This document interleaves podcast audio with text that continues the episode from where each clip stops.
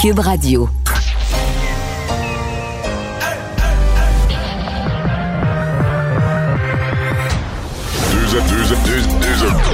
Deux animateurs cohérents, deux visions différentes. Une seule émission, pas comme les autres. Mario Dumont et Vincent Dessureau. Cube, Cube Radio. Bonjour, bonjour, bon lundi. C'est le début de la semaine. euh, c'est euh, de la neige pour plusieurs régions du Québec. Euh, des gens qui, euh, certains qui en avaient déjà vu, pour plusieurs, l'on y goûte pour la première fois. Inquiétez-vous pas, ça devrait être fondu d'ici euh, 24 heures. C'est lundi, c'est Alex qui est là aujourd'hui. Bonjour. Salut Mario. Euh, donc, ben, dans une heure et demie, M. Legault qui va nous donner un peu le l'état de situation. Qu'est-ce qui se passe après ces 28 jours en zone rouge là, de restriction? Ouais, 17 heures, conférence de presse de François Legault, qui devrait, là, selon toutes les spéculations là, qui sont avancées, là, devrait annoncer une prolongation des mesures sanitaires en zone rouge au Québec parce que la courbe est stabilisée en ce moment, mais descend pas suffisamment au goût du premier ministre. Est-ce que ce sera 14 jours? Un autre 28 Un jours? autre 28 peut-être, quelques jours, ou un saura? assouplissement dans certains domaines. Ou est-ce qu'il pourrait avoir un mi-chemin au 14e jour, si tout va bien en fonction des chiffres, peut-être déjà annoncer le retour du sport? Moi, je pense qu'il va essayer de glisser un petit peu d'espoir là-dedans. On va présenter ça en direct, de toute façon, ici, à compter de 17 h. Là, on va vous présenter l'intégralité des propos de M. Legault. Mais pour tout de suite, on rejoint Paul Larocque et l'équipe de TVA Nouvelles. 15h30, c'est le moment de joindre Mario Dumont en direct dans son studio de Cube Radio. Salut Mario, salut Bonjour. à tes auditeurs euh, également. Euh, donc euh, Mario, évidemment, euh, je pense qu'il n'y a pas beaucoup de suspense quand le premier ministre décide de faire sa conférence de presse à 17h pour avoir davantage de cotes d'écoute qu'à 13h. C'est un, important. Et deux, c'est pas exactement nécessairement de, de bonnes nouvelles. Il y a une communication importante à faire. C'est clair, Mario, euh, le 28 jours se termine cette semaine. Euh, Mario, as-tu un doute, toi, que euh, ce- cette, cette période-là va être, va être prolongée? Je pense que tout le monde euh, comprend. Euh, Je- tu on tu pas as de doute, vu là. euh, le journal... Il n'y a pas de doute, c'est clair. Tu as vu ce que le Journal de Montréal euh, nous apprend. Là, on va probablement étendre la, la formule d'école hybride, euh, euh, un jour maison, un jour euh, en classe au secondaire 3. Maintenant, euh, qu'est-ce que tu en penses, Mario? Euh, J'ai hâte de voir. J'a- J'attends pour voir. Je ne doute pas que cette nouvelle-là soit, soit exacte. C'est peut-être un. Est-ce que ça pourrait être un échange? Parce qu'on sait que le gouvernement dit euh, si on est pour redonner des contacts à un endroit, il faut en enlever ailleurs. Donc, est-ce qu'on pourrait, dans le cas du secondaire, euh, d'abord, je présume que si on fait ça, c'est parce qu'on considère que ça va bien pour les secondaires 4 et 5. C'est ma, ma logique. Je veux dire, probablement une mesure qui s'est passée peut-être même mieux qu'on espérait. Donc, on se dit, regarde, pourquoi pas l'élargir au secondaire 3? Est-ce que ça pouvait se faire en échange du retour du sport? Tout de suite? Ou dans deux semaines, mettons qu'on a une autre période de 28 jours, mettons qu'on l'a coupé en deux, retour du sport dans 14 jours, ou retour du sport dans 14 jours, si les chiffres continuent à baisser. Moi, je me dis que je suis à peu près certain que dans le message de M. Legault, ce sera pas juste du resserrement. Il va vouloir mettre un petit peu d'espoir. Il peut pas faire grand-chose, il n'y a pas de, de- de marge. là. Mais exemple, il y a plusieurs formes que ça pourrait prendre. Bon, euh, annoncer des choses pour dans 14 jours, dans 28 jours, ou encore mettre un objectif, là, dire, ben garde, là, euh, on le sait que lui, il considère qu'à partir de 500 cas par jour, ça serait tolérable. Donc, on pourrait donner certains assouplissements, euh, mais bon, avec des règles, assouplissements, oui, mettons, pour les restaurants, les gyms, ouvrir quelque chose, mais avec des règles très sévères, etc. Euh, Est-ce qu'on pourrait annoncer ça aujourd'hui, que euh, on se fixe collectivement, on se fixe la cible de ramener le nombre de cas à, à- à 500, ou- et quand ça va être fait, nous dire déjà, ben, à cette date-là, là, quand on aura X journées de suite dans, ces- dans cet ordre de grandeur-là, voici ce qui va arriver. Je, je trouve pas exactement la formule, mais mon pif me dit qu'il va y avoir une petite lueur d'espoir. Pas nécessairement des grandes réouvertures à court terme ce jeudi matin, mais une lueur d'espoir.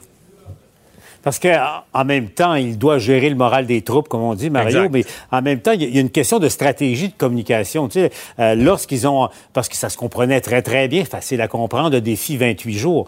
Mais en même temps, tu as une obligation de résultat, et là, tu arrives aux 28 jours, et voilà, on retombe probablement, parce que c'est clair, Mario, Mais, euh, les chiffres sont pas là pour ouvrir. Oui, là. mais Paul, euh, juger le 28 jours, là, mettons qu'on voulait juger. On sait, c'est sûr qu'il y a des gens qui ont, qui ont triché au Québec, mais moi, avant de condamner les Québécois, regardons les autres, là.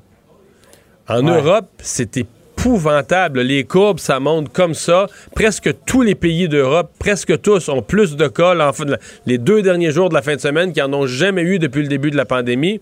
Aux États-Unis, ils ont leur, ils ont leur pire journée qu'on n'a jamais vue depuis le début de la pandémie. Aux États-Unis, ils commencent à avoir dans certains États un débordement du système de santé grave, des patients les soins intensifs qui n'ont plus de place, qu'on ne sait plus quoi faire avec. Fait qu'on est là-dedans. Nous, au Québec, malgré tout, c'est sûr que si on se compare avec les espoirs qu'on avait, qu'on aurait aimé ça que ça redescende pour arrêter les mesures au bout de 28 jours, on est déçu.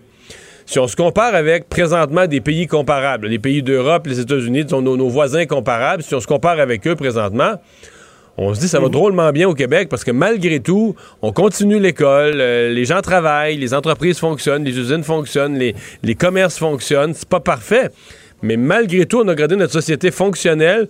Puis si on regarde la courbe ici, elle s'est aplatie. C'est un des seuls endroits où c'est aplati. J'en présentais, ah. ce matin, à mon émission, je présentais 12 pays d'Europe. Puis les 12, la courbe est je voyais ça. Ah c'est spectaculaire. Mais tu sais, Mario, au fond, euh, ça va mieux ici qu'ailleurs, mais pas suffisamment pour euh, revoir les, les, mesures en, zone rouge. Mais ma question, Mario, c'est au niveau de la, la stratégie. Euh, sais de communication politique ou en, en, langage militaire, quel est l'objectif que le premier ministre doit donner aux Québécois? Est-ce que c'est, encore une fois, se dire on, se donne un 14 jours ou, on atteint, comme tu dis, le, si on atteint 500 nouveaux cas euh, pendant une semaine, là, on va pouvoir ouvrir. C'est une décision stratégique à, prendre aussi de la part du gouvernement. Hein? Ben moi, je pense que je pense que ce serait pas fou de fixer un objectif. En même temps, ça peut devenir démoralisant je sais qu'il y a des, épidémiologistes au Québec qui se disent ça prendrait pas grand-chose. Quand on voit à quel point c'est contagieux, à quel point ça va vite euh, aux États-Unis, en Europe, ça prendrait pas grand-chose qu'au Québec, ça reparte en montant contre notre gré. Le gouvernement doit gérer ça, gérer notre morale aujourd'hui, notre morale demain, euh, nos activités aujourd'hui, nos activités demain. Euh, il y a vraiment une volonté qu'on puisse fêter Noël. Ça, je pense qu'il y a une volonté dans tous les scénarios qu'on puisse assouplir les règles pour le temps des fêtes, mais pour ça, il faut être rendu à un certain niveau. Puis on parle déjà de la troisième vague qui arrivera après.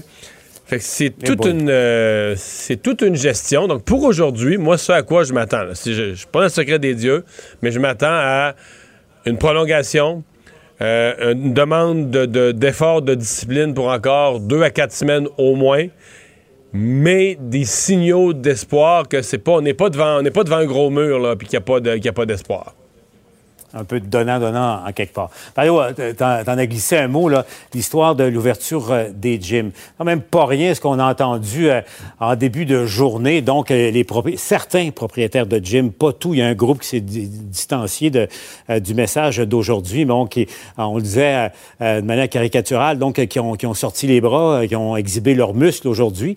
Mario, on va aller retrouver Sébastien Dubois parce qu'effectivement, Sébastien, revenons à ça, il y en a certains qui menacent carrément de défier le et d'ouvrir leurs portes euh, jeudi, peu importe ce que va annoncer euh, le premier ministre tout à l'heure coûte que coûte, eux, leur annonce, ils l'ont déjà fait et leur décision, ils l'ont déjà prise. Effectivement, ce sera jeudi, on ouvre nos portes. On a donné le 28 jours, c'est fait, on a respecté la volonté du gouvernement. Maintenant, on ne peut pas aller plus loin. Alors, c'est une coalition formée d'un peu plus de 260 membres. Il y a des gyms, des centres de euh, yoga, centres d'arts martiaux notamment, euh, qui en font partie et qui terminent donc leur fermeture obligée de 28 jours. On ouvre coûte que coûte ce jeudi. À moins, nous a-t-on dit ce matin, que le gouvernement nous fasse la, preuve avec des études à l'appui qu'on ait des endroits au risque d'éclosion très, très, très important et qu'on représente un danger pour la population. Mais les propriétaires de gym à qui on a parlé, eux, veulent réouvrir pour une question de santé, de santé physique, de santé mentale également. On peut entendre certaines réactions de propriétaires qui étaient au point de presse ce matin. J'aime mieux prendre une contravention puis la contester avec tout notre groupe que d'arriver demain matin puis dire euh, écoute, j'aurais pu faire quelque chose pour la personne qui euh, peut-être qui a, fait une bêtise.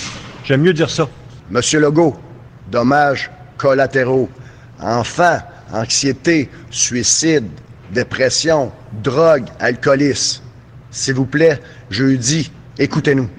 Nous ne défions personne. Nous essayons d'éclairer M. le Premier ministre afin qu'il prenne une bonne décision ce soir et qu'il décide de déconfiner, comme il nous l'avait promis, les salles de sport. Bon, voilà, il y a plusieurs aspects. Mario, Celui qu'on qu'on vient d'entendre, le dernier en ligne, là, s'appelle Christian Ménard. Tu as vu ça, ce que Félix Seguin du bureau d'enquête nous a appris? Oui, absolument. C'est un membre en règle des Hells Angels, du chapitre de Sherbrooke. Euh, Tout un porte-parole pour les gyms, Mario? Pas, euh, disons que c'est pas idéal là, comme porte-parole. là. Ça, ça enlève la crédibilité un peu au mouvement, mais ça change rien sur le fond. Là. Ça marche pas leur affaire. On peut pas décider chacun. marche pas. Mais non, on peut pas décider C'est- chacun qu'on ouvre. Euh, c'est les, Ouais. les restaurants, les n'importe qui. Le gouvernement ne laissera pas faire ça. Ils font une erreur. Euh, Ils font une erreur grave. Et euh, puis toute cette histoire, parce qu'on l'entend souvent là. Puis je me souviens, y les partis d'opposition ont un peu joué dans ce film-là. Il y a deux façons de voir ça. Tu pourrais fermer les gyms, les restaurants, fermer des groupes parce qu'ils ont été le lieu de graves éclosions. Le gouvernement a bien dit lorsqu'il leur a demandé de fermer, à reculons, pas parce qu'il trouvait ça le fun, le gouvernement, il ne leur a pas dit vous êtes le foyer de graves éclosions.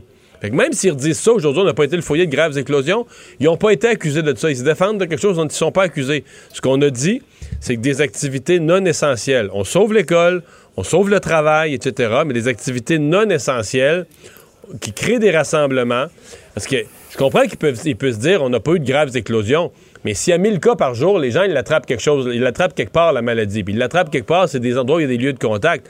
Ça veut pas dire que tu as une éclosion majeure, mais des contacts, des contacts au restaurant. là.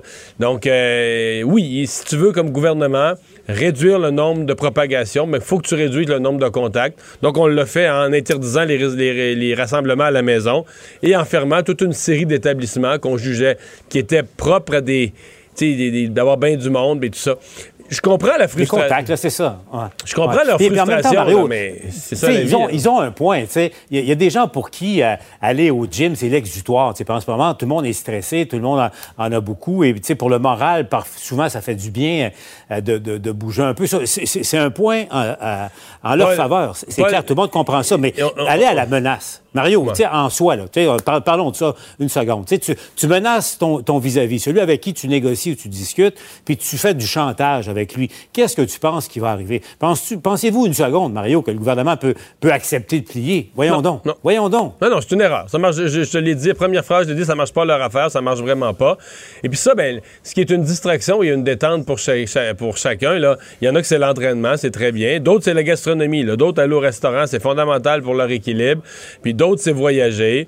Puis d'autres, c'est d'aller au théâtre ou au cinéma ou d'aller euh, voir des, arts, des spectacles, etc. Donc tout ce monde-là, présentement, est privé parce qu'on est en pandémie. Qu'est-ce que tu veux? Fait que, dans le cas de l'entraînement, euh, les gens qui aiment ça aller voir des spectacles, mais ils regardent à la télé. Dans le cas de l'entraînement, qu'est-ce que tu veux? On court sur le trottoir pour faire des push-ups dans le sous-sol. Euh, C'est ça. On vit avec la réalité des contraintes qu'on a et on espère que c'est temporaire. Puis probablement, il y aura peut-être un message pour eux du premier ministre, justement, pour leur dire, regardez, on, on est conscient de ce que vous faites, on est conscient de l'aspect santé, puis que quand on va être rendu à, à telle situation, ben on va vous rouvrir. Ben, et d'autre part, défier le gouvernement, si jamais Ça, ils ouvrent nul. euh, leurs portes ma- malgré tout euh, jeudi. Mais euh, Mario, les, les restaurateurs pourraient être tentés de le faire et puis tout ça. Donc, mais est-ce que c'est le début de quelque chose, d'un- soulèvement con- contre le- les autorités sanitaires et, et- et gouvernementales ou tu penses que c'est c'est limité et c'est une erreur de, de la part des propriétaires de gym? Il y a une insatisfaction euh, qui est là euh, partout. Écoutez, en- aux États-Unis, il y a des États où présentement les hôpitaux sont plus capables de traiter le monde, puis encore des gens qui demandent euh, qu'on veut pas porter le masque, qu'on veut pas de règles. Il y a ça partout, ce mouvement-là. Euh, au Québec, il est moyen, euh, plus fort que dans le reste du Canada. C'est ce qui est curieux. Hein? Dans le reste du Canada, euh, ils ont moins de cas. Et S'il y a une place où on devrait être discipliné, c'est nous au Québec, parce qu'on a plus de COVID qu'ailleurs. Mais c'est ici qu'il y a eu le plus de mouvements, de complotistes, d'opposition de toutes sortes. Bon, fait que le Québec est un endroit où il y en a. Mais regarde, en France, en France, euh, ils battent des records de nombre de cas. puis Il y a des gens qui font des manifestations contre les mesures. Euh, Il y a ça partout, qui est un mélange de gens qui disent... Il y en a qui vont carrément nier la gravité de la maladie, de la COVID, du virus.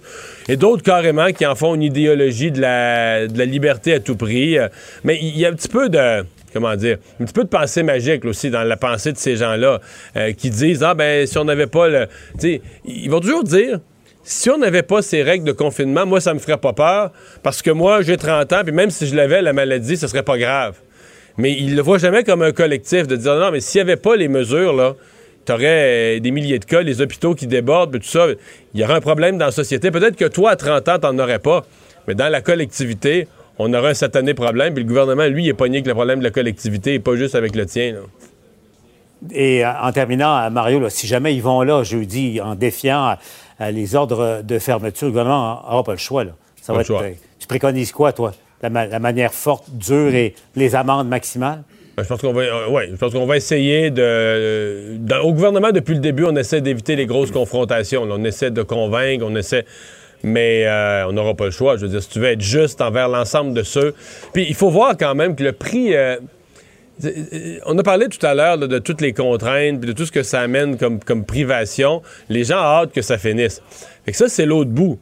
C'est que quand des gens euh, respectent pas les règles, ça devient de plus en plus euh, devient de plus en plus dérangeant pour ceux qui les respectent, ceux qui...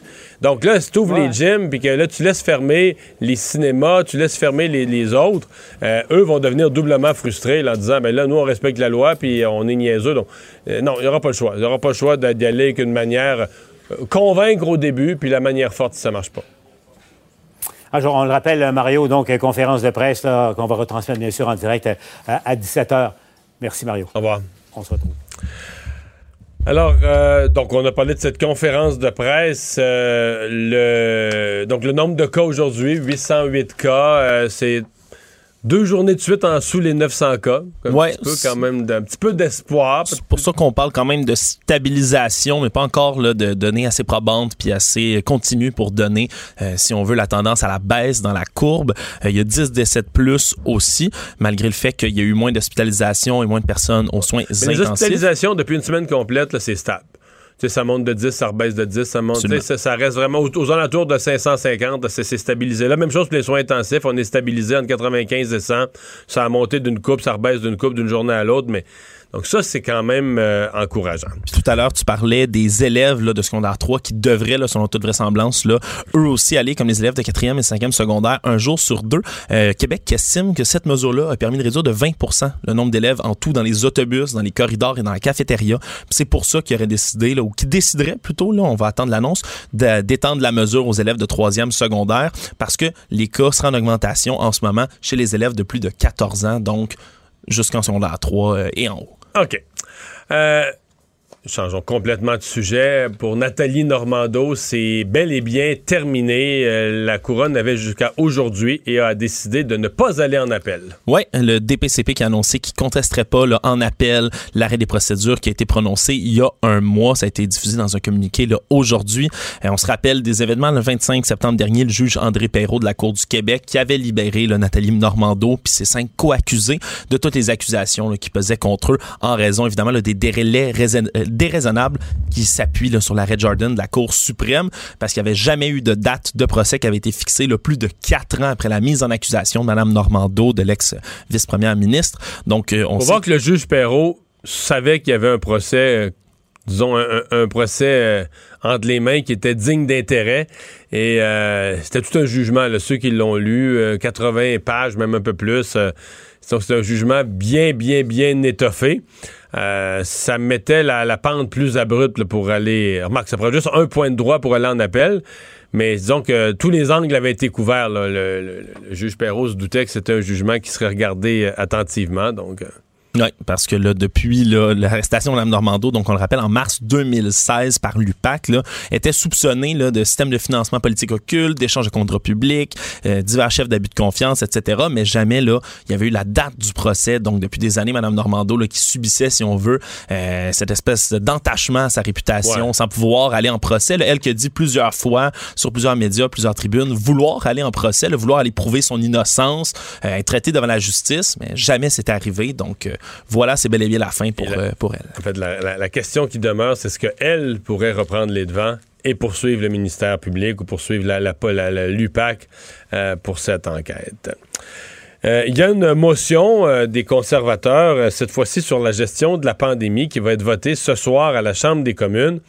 Et là, le gouvernement Trudeau qui dit, ben cette motion-là, elle est dangereuse. Oui, c'est une motion là, au Parlement fédéral qui permettrait, qui est proposée par les conservateurs, qui permettrait d'avoir accès aux contrats qui sont en lien avec la COVID-19 qui ont été passés entre Ottawa et l'industrie de la santé. Mais le gouvernement Trudeau là, qui affirme que c'est bel et bien dangereux parce que ça mettrait en danger la capacité du Canada, entre autres, d'acheter euh, des vaccins, des tests, des équipements de protection personnelle, etc. Tout ce qui est relié avec la pandémie de COVID-19 comme matériel, donc à l'étranger, parce que euh, il y a plusieurs membres donc des, des diverses compagnies médicales. On peut penser entre autres au géant pharmaceutique, le Pfizer Canada, qui est le dernier à avoir exprimé là, ses inquiétudes dans une lettre qu'ils ont envoyée à Santé Canada, parce que eux veulent savoir comment leurs secrets commerciaux vont être protégés au travers de tout ça. Parce que ça permettrait cette motion-là, donc, de pouvoir avoir accès en petit comité parlementaire à tous ces contrats-là qui ont été passés donc avec les fournisseurs. Et là, dans l'esprit des conservateurs, c'est le greffier, c'est comme le, fonctionnaire du comité parlementaire, le greffier qui déciderait de ce qui doit être caviardé ou pas, de ce qui doit être caché ou pas. Et euh, les membres du gouvernement disent que ça n'a pas d'allure de laisser la, sécurité de nos approvisionnements. Est-ce que... euh, ce matin, j'ai parlé au ministre Jean-Yves Duclos qui pensait peut-être encore qu'un amendement ou une entente de dernière minute avec les conservateurs était, euh, était envisageable. Ouais. On verra. Parce que, disons, là, il y a beaucoup de gens. là, Il y a aussi le Canadian Manufacturers and Exporters, la CME, là, qui représente des milliers d'entreprises au Canada, qui eux aussi ont exprimé des inquiétudes par rapport à tout ça. Parce que c'est certain qu'il y a plein de secrets euh, industriels qui pourraient être révélés dans ces documentations-là. Euh, puis on demande, là, du côté, entre autres, de Pfizer, que Santé Canada explique les processus d'avance qui vont être utilisés pour examiner tout ce qui est information sensible, euh, puis déterminer ce qui devrait et devrait pas être communiqué au comité en question. Mais il reste dans ça une question extrêmement importante. Je l'ai abordée de long à large ce matin euh, à la télé. C'est est-ce qu'il y a un danger? Et j'ai posé la question directement au ministre Jean-Yves Duclos. Visiblement, il y a un malaise. Il n'est pas capable de répondre d'un oui ferme, là, mais est-ce que le Canada va avoir le vaccin en même temps que tout le monde? Ben, que tout le monde. Que les pays industrialisés, ou est-ce qu'il y a un Disons- danger? Disons-le, oui. Il y a un danger à l'heure actuelle qu'on regarde dans nos bulletins de nouvelles, mettons en février, mars, au début là, de la vaccination. Tant que le vaccin arrive le début d'année, puis qu'on se met à en produire, qu'on regarde se faire vacciner des Britanniques, des Français, des Américains, et qu'au Canada, il n'y a pas de vaccin. Là. Puis là, on se comprend que ça va, euh, ça va brasser dans la cabane au Canada. là. Les gens vont se lamenter. Euh, bon, puis on comprend que de toute façon, même dans tous ces pays-là, on va commencer par vacciner le personnel de la santé, peu, peu importe, mais le début, par exemple, quand on va commencer à vacciner le, personnel de la santé, ben, c'est déjà une sécurité de plus pour le pays. Les gens qui travaillent en santé ont plus peur d'attraper la COVID quand des patients euh, COVID rentrent. dans- Tu sais, c'est- le début, on va dire, de c'est la lumière au bout du tunnel. là. Enfin, puis la délivrance que beaucoup de personnes attendent. là, combien de gens, moi, dans mon entourage, je croise tous les jours qui me disent Ah, on a-tu assez hâte au vaccin? Ben oui. On a-tu assez hâte que ça ouais, arrive? c'est ça. Mais là, Là, j'imagine pas regarder d'autres pays, d'autres gens faire, se faire vacciner, se faire vacciner. vacciner, puis nous, on n'en a pas. Puis, mettons, pendant, on parle même que ça, par exemple, dans l'entente avec Novavax, il semble que le Canada est mentionné comme étant un pays qui serait servi au deuxième trimestre de vaccination. Fait que ça veut dire trois mois à attendre. là. Ouais. Le- le- C'est, en tout cas, disons que le gouvernement de- pourrait se retrouver dans l'eau chaude à ce oui, moment-là. là. assez, euh, assez rapidement.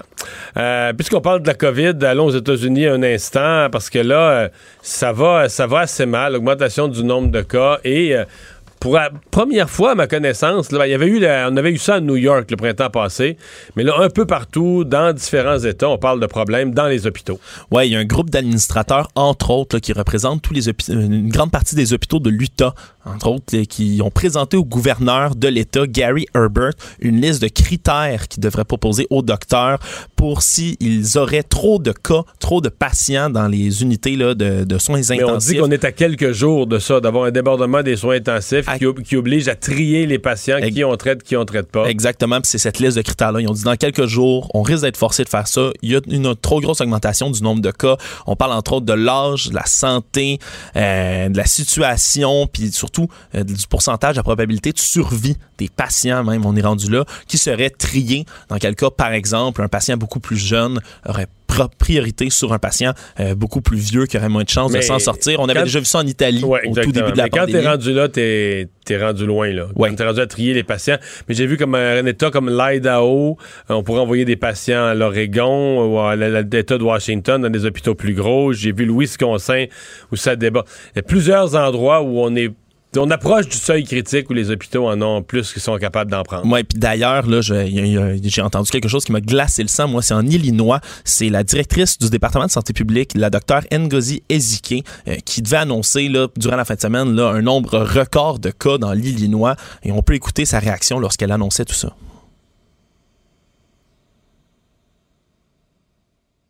Bon, on l'a pas tout de suite, mais tout ça pour dire que lorsqu'on l'entend parler, euh, la docteure euh, Ezike, elle se met à pleurer. Mario. C'est comme si, là, en ce moment, ici, les décès, quand elle annonce le nombre de décès, le nouveau nombre de cas, et les prises de sanglots, en parlant, c'est un peu comme si on voyait le docteur Arruda ici, là, entendre, euh, on l'a, on peut l'écouter. Today, we are reporting 3,874 new cases for a total of 364, 33 confirmed cases since the start of this pandemic. Excuse me, please. on l'entend se retourner, est en, est en sanglots. Bref, c'est des images assez, euh, assez fortes. Merci. Là. Euh, honnêtement, c'est quelque chose quand même à voir comme, euh, comme image. C'était difficile, puis ça me présage une situation bien obscure là, dans certains États aux États-Unis. Oui, parce que le nombre de cas est en telle augmentation qu'on se dit dans deux, trois semaines, les hospitalisations risquent de suivre. Culture et société.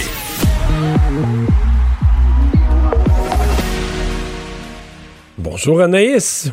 Allô Mario. T'as passé un beau week-end? J'ai passé un excellent week-end. Toi, t'as passé un beau week-end? Oui, oui, oui. décorations de Noël? Non, non, j'ai pas fait ça du tout. bon, euh, tu nous parles de Team White. Hey, on parle Les danseurs. Euh, le, oui, les danseurs, le duo frère et sœur Catherine et Alexandre, qui ont euh, le blanc, en fait, qui ont remporté la première saison de Révolution et qui ont euh, lancé un cri du cœur, je vous dirais aujourd'hui, sur les médias sociaux, rappelant à quel point c'est difficile présentement la situation pour les écoles de danse notamment. Donc, j'ai parlé avec Catherine. Allez lire ça, c'est vraiment une longue publication là, qui nous démontre justement comment c'est difficile. C'est des centaines et des centaines d'écoles de danse qui risquent de fermer leurs portes. Alors, j'ai demandé à Catherine de me dresser un portrait concret de la situation présentement, oui pour les écoles, mais également pour les enseignants et pour les danseurs. La situation est très grave parce que 80 des, euh, des, écoles de danse prévoient fermer leurs portes euh, à cause du manque de revenus. En plus, euh, il y a eu une, une, grande donation du gouvernement de 70 millions de dollars pour les sports. Par contre, les écoles de danse n'ont pas été considérées par le gouvernement euh, dans, dans ce don-là. Alors, nous, il n'y a aucun moyen d'avoir un financement quelconque pour, euh, pour faire face à la situation. Est-ce que je comprends que la, danse, la danse n'a pas été inclue ni dans le sport? C'est un peu entre, la, entre le sport et la culture jusqu'à certains points, mais ils n'ont pas été inclus dans le sport, puis ils n'ont pas été inclus dans la culture. Oui, donc là, on est rendu à dire que 80% c'est énorme, des écoles vont peut-être fermer leurs portes en raison de ce manque, justement, d'aide du mhm. gouvernement. Et j'ai demandé justement euh, à Catherine, c'était quoi le but précis? L'objectif, aujourd'hui, en publiant ce message-là sur les médias sociaux, c'était quoi? En collaboration avec euh, le réseau d'enseignement de la danse, on essaie d'envoyer des lettres au gouvernement pour vraiment nous faire entendre, pour avoir une quelconque reconnaissance financière euh, de la part des studios de danse. Alors, euh, tout le monde est invité à aller sur euh, la page de RAID, du réseau d'enseignement de la danse, pour remplir une lettre. Tout est déjà préécrit. Et puis, vous avez juste à l'envoyer à votre député, au gouvernement, pour vraiment juste nous faire entendre, parce qu'on n'a pas de voix depuis le début. Les loisirs en ont, les sports en ont, mais les écoles de danse, pour une raison quelconque, sont exclues de ça. Puis, c'est pas correct parce que la, la santé mentale des jeunes est vraiment mise en jeu.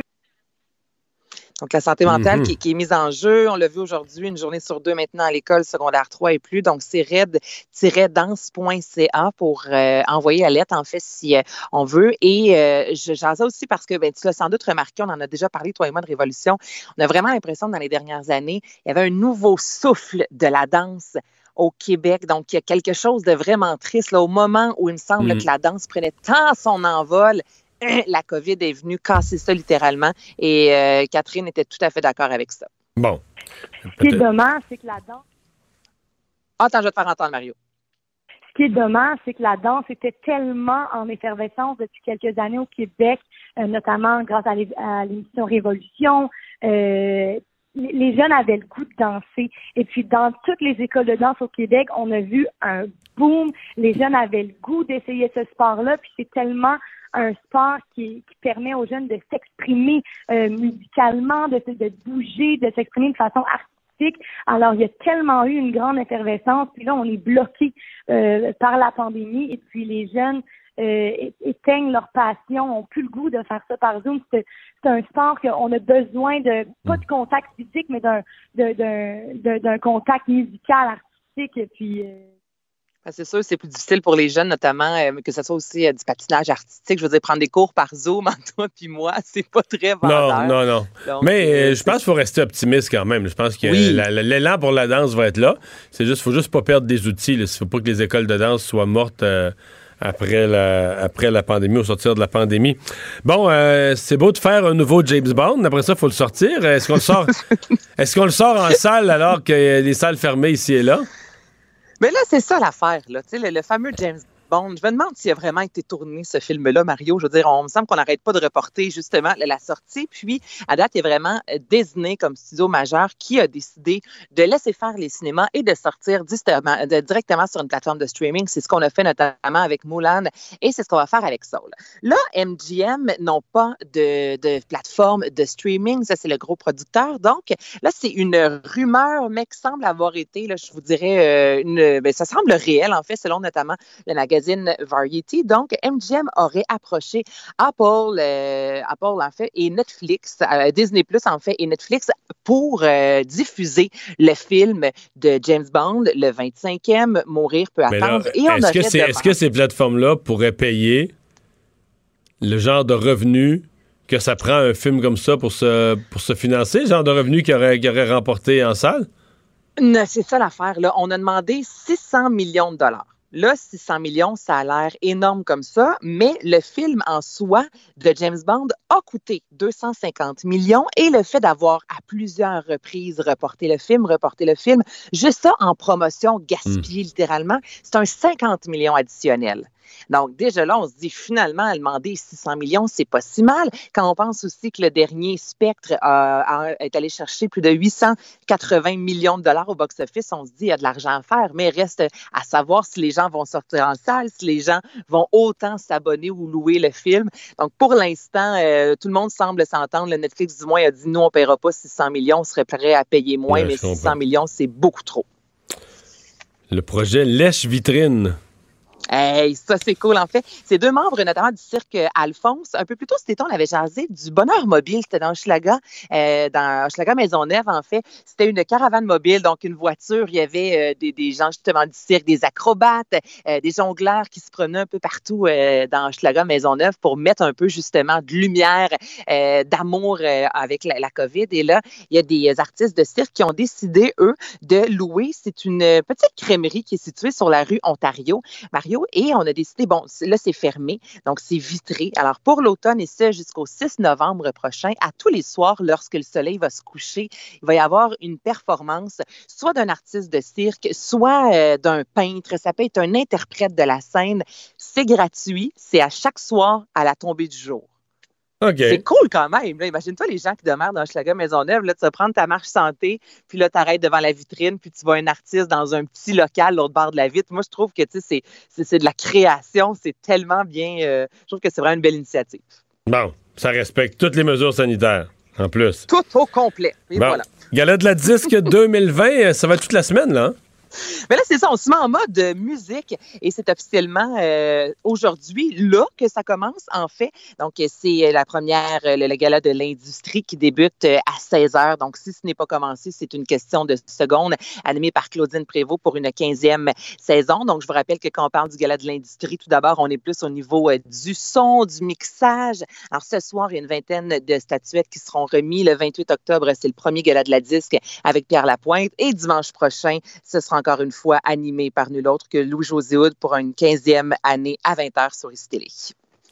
Merci Anaïs. Ça me fait plaisir. Bye bye. Mario Dumont et Vincent Dessureau. Inséparables comme les aiguilles d'une montre. Cube Radio. Alors, on découvre euh, pendant cette pandémie euh, ce grand champ de science qui est la santé publique. On n'était pas expert dans ça avant. Euh, mais dans la santé publique, bien évidemment, une des, une des choses qui est à regarder, hein, il y, a de déterminer l'épidémiologie, qu'est-ce que, qu'est-ce que le virus fait, comment il se répand.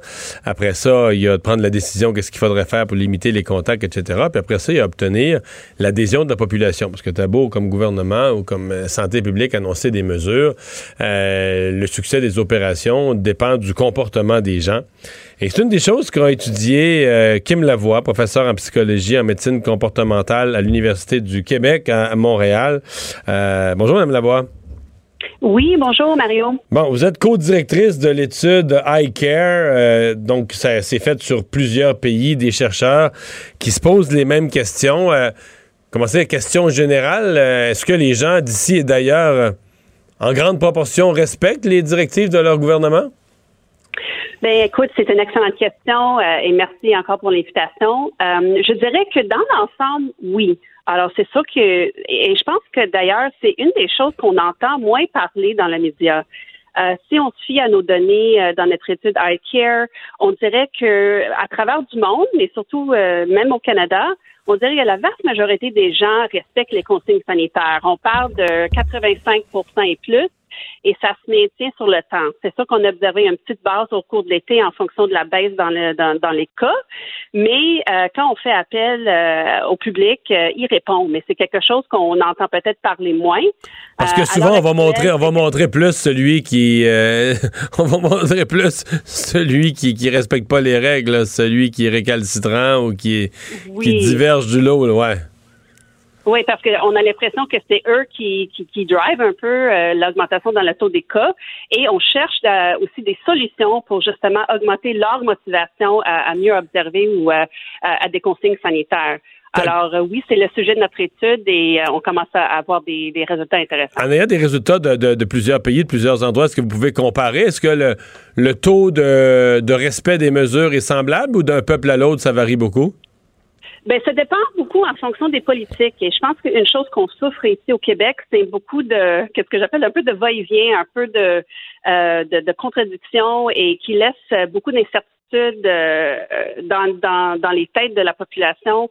Je pense que qu'est-ce qu'on sait euh, au niveau de la science comportementale, c'est que dès qu'il y a de l'incertitude ou, quand les gens ne comprennent pas euh, un peu le, rationnel en, arrière des, changements dans les politiques, euh, et surtout dans le contexte où euh, observer aux politiques, ça, il y a beaucoup de coûts associés à ça. Les gens sont appelés à faire énormément de sacrifices à tous les niveaux de leur vie c'est de là où plus de transparence au niveau de la raisonnement. Pourquoi on vous demande de, changer votre comportement? Pourquoi on, serre la vis maintenant? Je pense qu'on manque beaucoup de, transparence au niveau des données euh, ici, surtout au Québec. Donc, c'est important que les gens aient les outils pour comprendre. Oui, et je pense que c'est une chose que, par exemple, en Colombie-Britannique, je pense que Dr. Bonnie Henry euh, était beaucoup plus transparente au niveau de la partage des, données en termes de, mais ben, voici qu'est-ce qui se passe et voici la raison pourquoi on a atteint un certain nombre de cas, un certain nombre d'hospices et pourquoi c'est dangereux pour le système. Je pense qu'on entend parler qu'il faut, faut protéger le système de la, santé, mais, mais dans les faits, comment ça peut toucher les gens, c'est qu'on peut arriver au mauvais moment où justement il n'y a plus de lit, il n'y a plus de, soignants, et c'est nous, c'est un proche euh, qui va être euh, un peu refusé à la porte. Et c'est un vrai problématique. Et euh, moi, je travaille dans le milieu de la santé. je suis actuellement, je vous, parle de l'hôpital Sacré-Cœur, puis c'est très occupé ici. Ouais.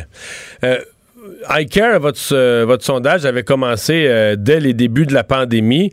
Est-ce que vous voyez, est-ce que vous avez assez de données pour avoir des, disons, des comparaisons de réaction ou d'attitude du public entre la première vague puis euh, la deuxième vague qu'on vit présentement?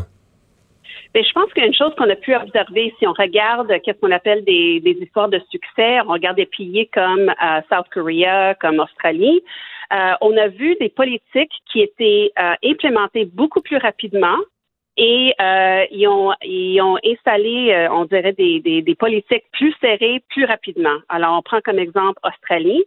Euh, où euh, surtout dans la région de Victoria où se retrouve Melbourne, il y avait, euh, ils ont très rapidement réagi et ils ont très rapidement mis en place des restrictions, un curfew, un lockdown complète pendant une période de cinq semaines, mais à l'intérieur de deux mois, leur deuxième vague était éteinte. Et maintenant, en fin de semaine, euh, j'ai une, belle sœur en Australie. Ils ont pu fêter euh, le quatrième euh, fête de son, de son chum. Parce que eux, la deuxième vague est finie.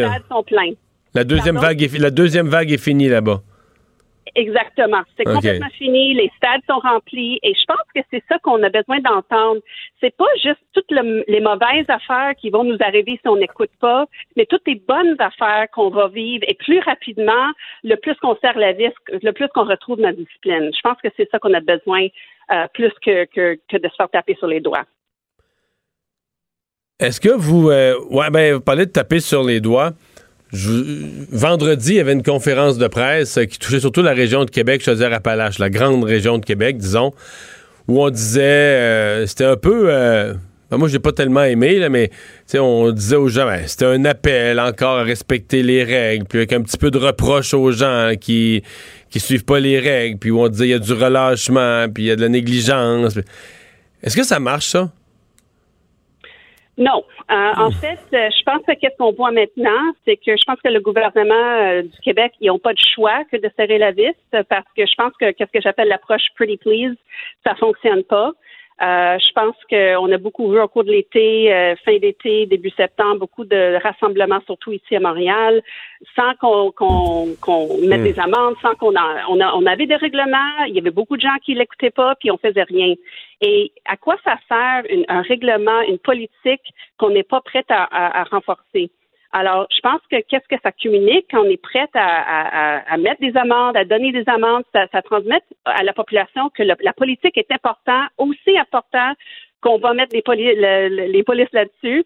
Et, ça, ça, ça, ça transmet le message que, OK, c'est sérieux comparativement, ah ben on vous recommande, c'est recommandé de pas voyager entre régions et tout. Mais si c'est, on laisse les gens décider par eux-mêmes, puis on en laisse le moindre, mettons, euh, raison pour ne pas écouter, ben là, surtout quand, encore une fois, quand, quand ça implique de faire énormément de sacrifices à long terme, ben ça, ça laisse aux gens de faire hmm. qu'est-ce qu'ils, qu'est-ce qu'ils préfèrent, justement. Ouais. qu'est-ce qui leur convient. C'est un peu ça. Hein. Euh, le comment dire, vous avez, parlé de, l'Australie, le besoin de laisser un peu d'espoir parce que tout à l'heure, en début d'émission, c'est une question qu'on se posait. On se disait, si on est François Legault, on fait cette conférence de presse à 17 h aujourd'hui, euh, c'est sûr qu'on pourra pas, avec le nombre de cas, on pourra pas lever toutes les mesures. Est-ce qu'il faut, euh, dans ce que vous avez vu dans, vos études, est-ce que les gens ont besoin d'un peu d'espoir, de se faire dire, ben regarde, si le nombre de cas baisse, on va pouvoir revenir. Est-ce que, vous sentez qu'il faudrait. Euh, dans le fond, c'est un peu le bâton et la carotte. Là, pour l'instant, on a surtout le bâton. Est-ce que vous pensez qu'il faudrait aussi avoir la carotte, c'est-à-dire faire voir aux gens les gains qu'ils pourraient obtenir euh, si les choses se mettaient à se passer mieux?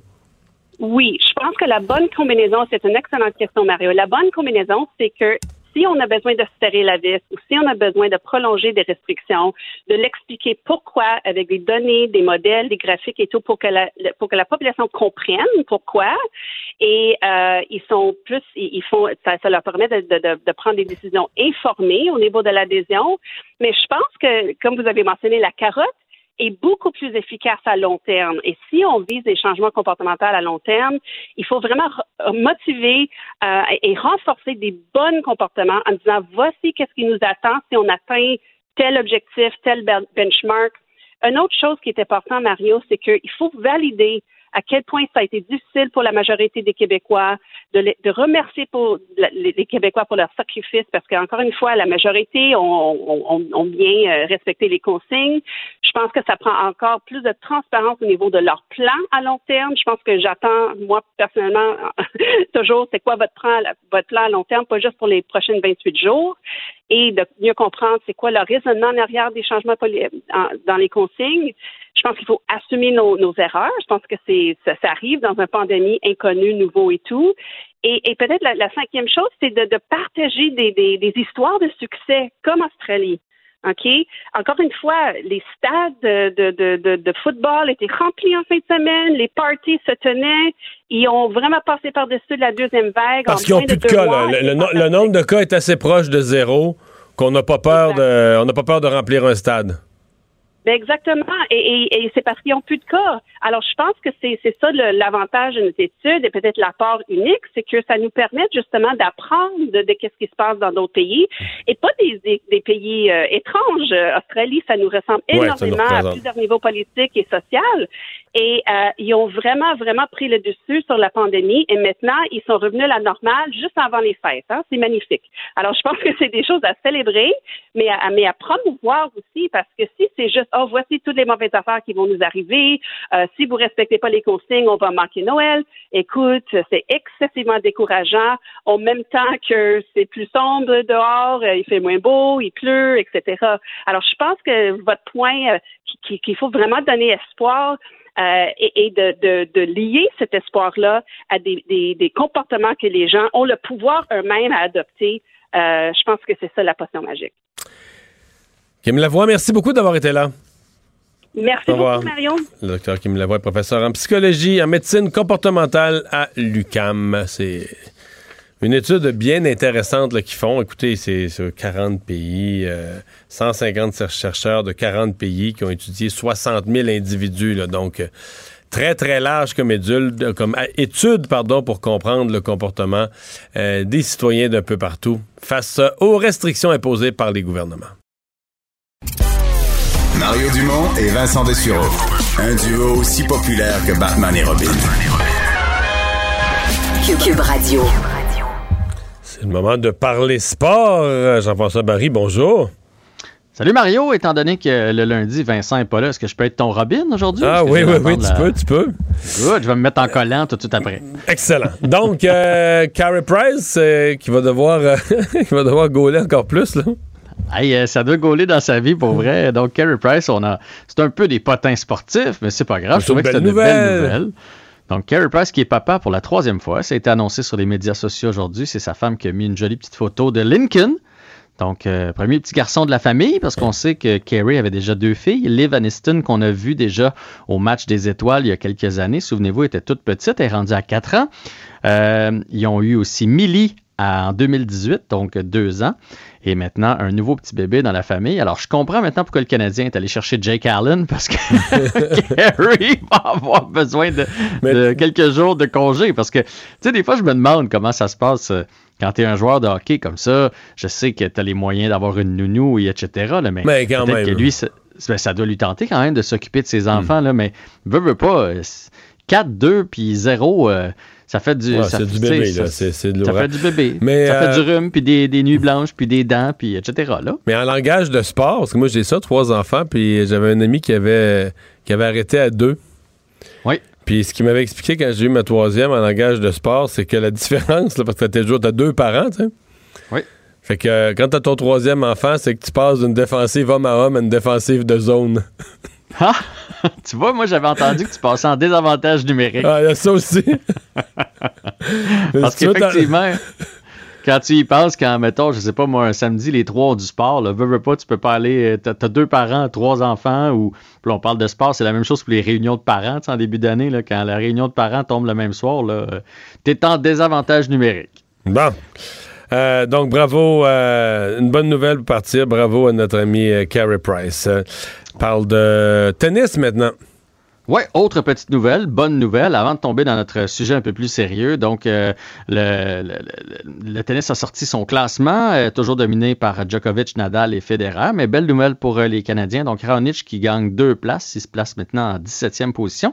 Et Félix Auger-Aliassime est 21e raquette mondiale. Je dis, à 20 ans, 21e raquette mondiale, c'est extraordinaire. Et tout ça grâce à sa finale, même s'il a perdu du côté de Cologne. Fait que c'était deux belles nouvelles avec lesquelles je voulais débuter aujourd'hui. Bon.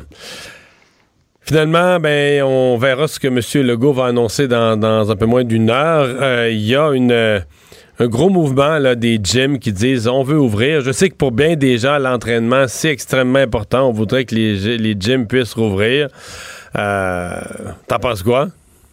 C'est du quoi? Je, me je pense que j'ai passé une partie de ma journée à me demander ça. Ce matin, euh, j'étais à Salut Bonjour, puis j'ai entendu la nouvelle en revenant à la, radio. Puis depuis ce temps-là que j'analyse tout ça. Puis j'imagine que c'est le genre d'exercice que tu fais souvent vu que tu prends en position sur plein de dossiers et que tu as bien failli être au pouvoir. Mais mettons que celui-là, ça m'a pris 10 secondes à prendre position, dans le sens que... Ah, ben euh, pas, sur la réouverture des gyms, ça on pourra y réfléchir longtemps, mais sur euh, comment tu réagis à des gens qui décident de Comment tu réagis à des gens qui décident de ne pas respecter la loi puis de faire à leur tête? la réponse est simple, dans le sens tu peux pas laisser faire ça. Il n'y a aucune façon que tu peux.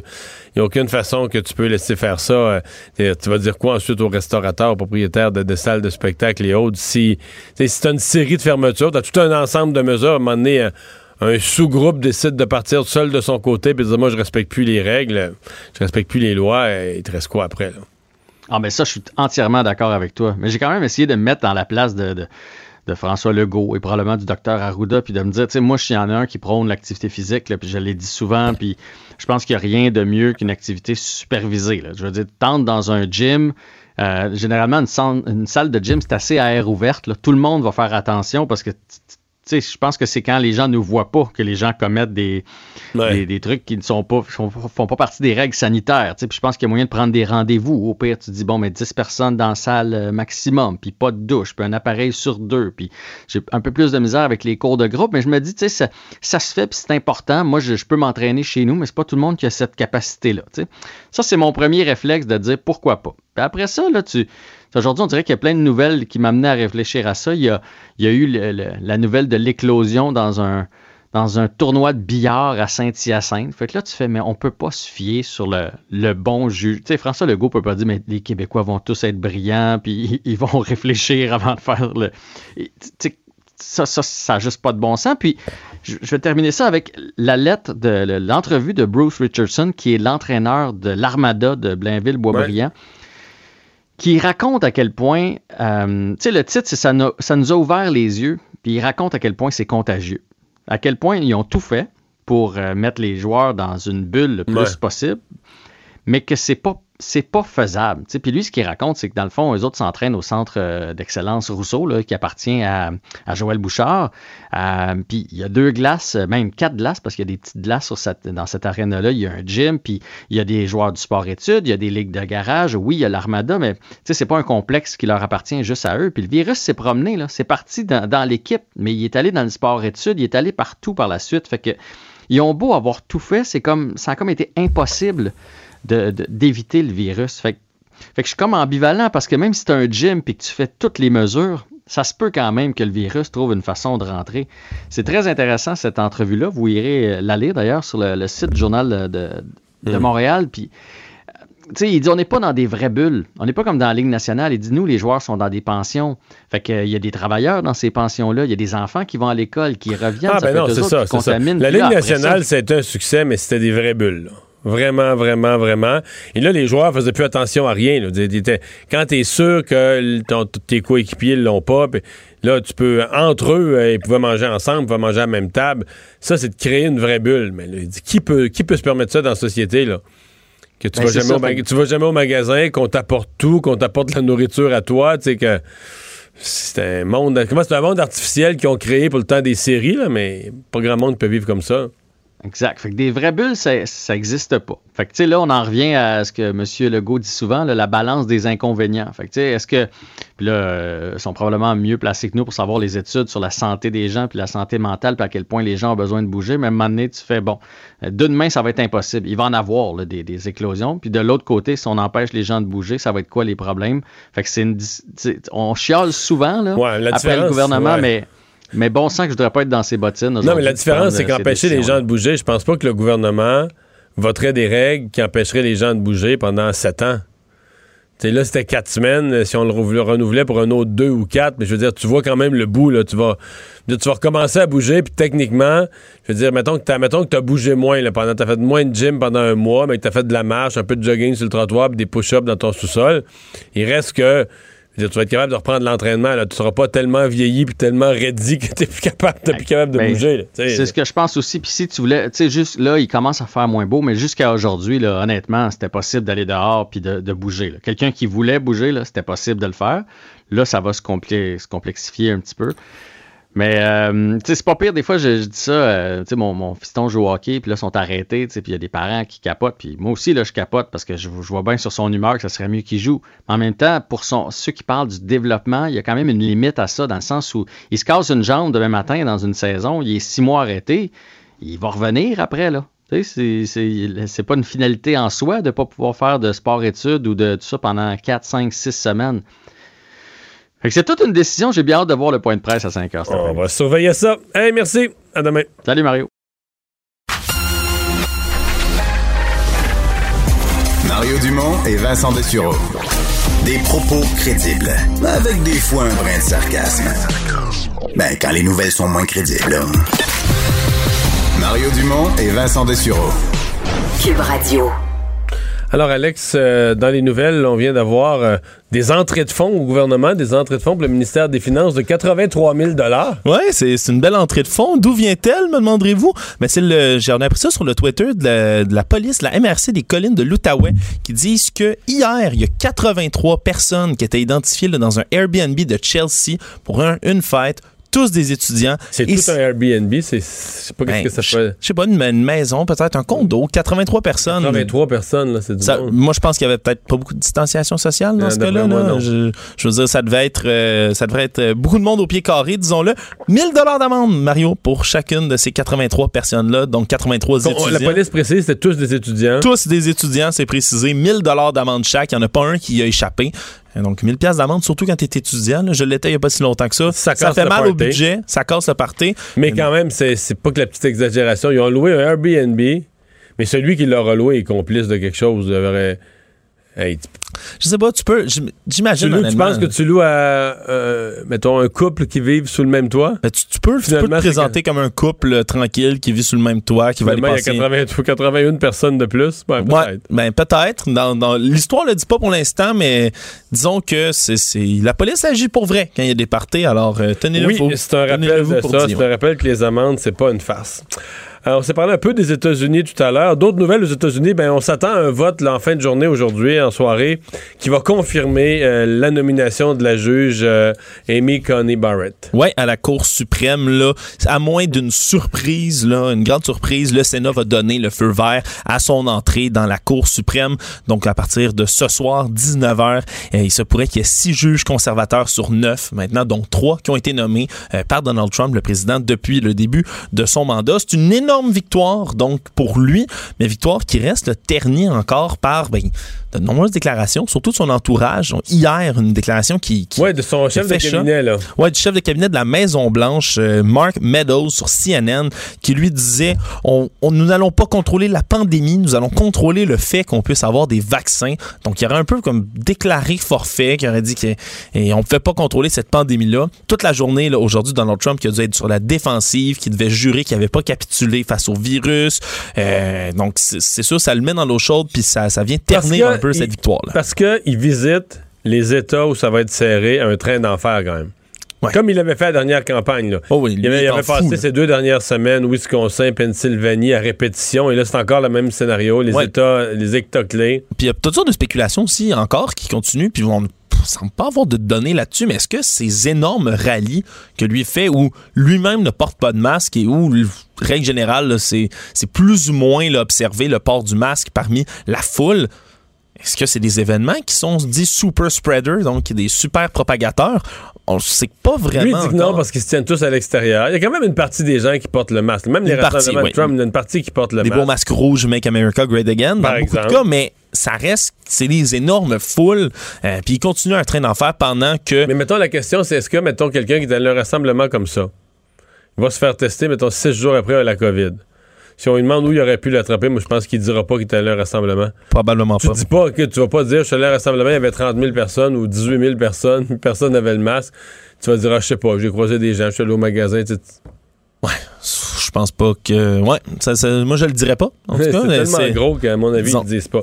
Euh, bon, euh, L'Europe, euh, évidemment, la deuxième vague, c'est euh, en Europe présentement totalement, euh, de l'avis de plusieurs experts, hors de contrôle. En fait, dans quasiment tous les pays d'Europe, on avait en fin de semaine les pires chiffres qu'on n'a jamais eu depuis, depuis le début de la pandémie. Oui, absolument. Puis dans plusieurs pays, il y a même la grogne qui monte. Entre autres, on parlait aujourd'hui en Italie, parce qu'il y a de nouvelles mesures qui sont introduites ou réintroduites pour refaire face à cette deuxième vague qui vient reprendre d'assaut la plupart des pays européens. En Italie, donc, fermer les restaurants et les bars à partir de 18 h. Théâtre, cinéma, salles de sport sont fermés pendant un mois. Donc, c'est un, peu moins même euh, restrictif, on pourrait dire qu'ici. Mais la grogne, là, vraiment, a pris la population italienne qui en ont ras-le-bol de ce genre de mesures-là. L'Espagne qui ont imposé un nouvel état d'urgence, des couvre-feux nocturnes. Hein. Oui, c'est... État d'urgence jusqu'au début mai en Espagne état d'urgence début mai. Puis là, pour l'instant, des couvre-feux nocturnes. Mais c'est pas quelque chose qu'on a vu, ici. En Catalogne, la région de, Barcelone, euh, ils veulent aller plus loin s'ils voudraient. Il y a un, projet de mettre un couvre-feu complet le week-end. C'est-à-dire que du lundi au vendredi sur semaine pour le travail, il peut y avoir un couvre-feu comme ailleurs, juste le soir à partir de 21h. Fait que le week-end, si tu travailles pas dans un service essentiel la fin de semaine, tu restes chez vous, point. Confinement de la population à domicile le week-end, tu le dis.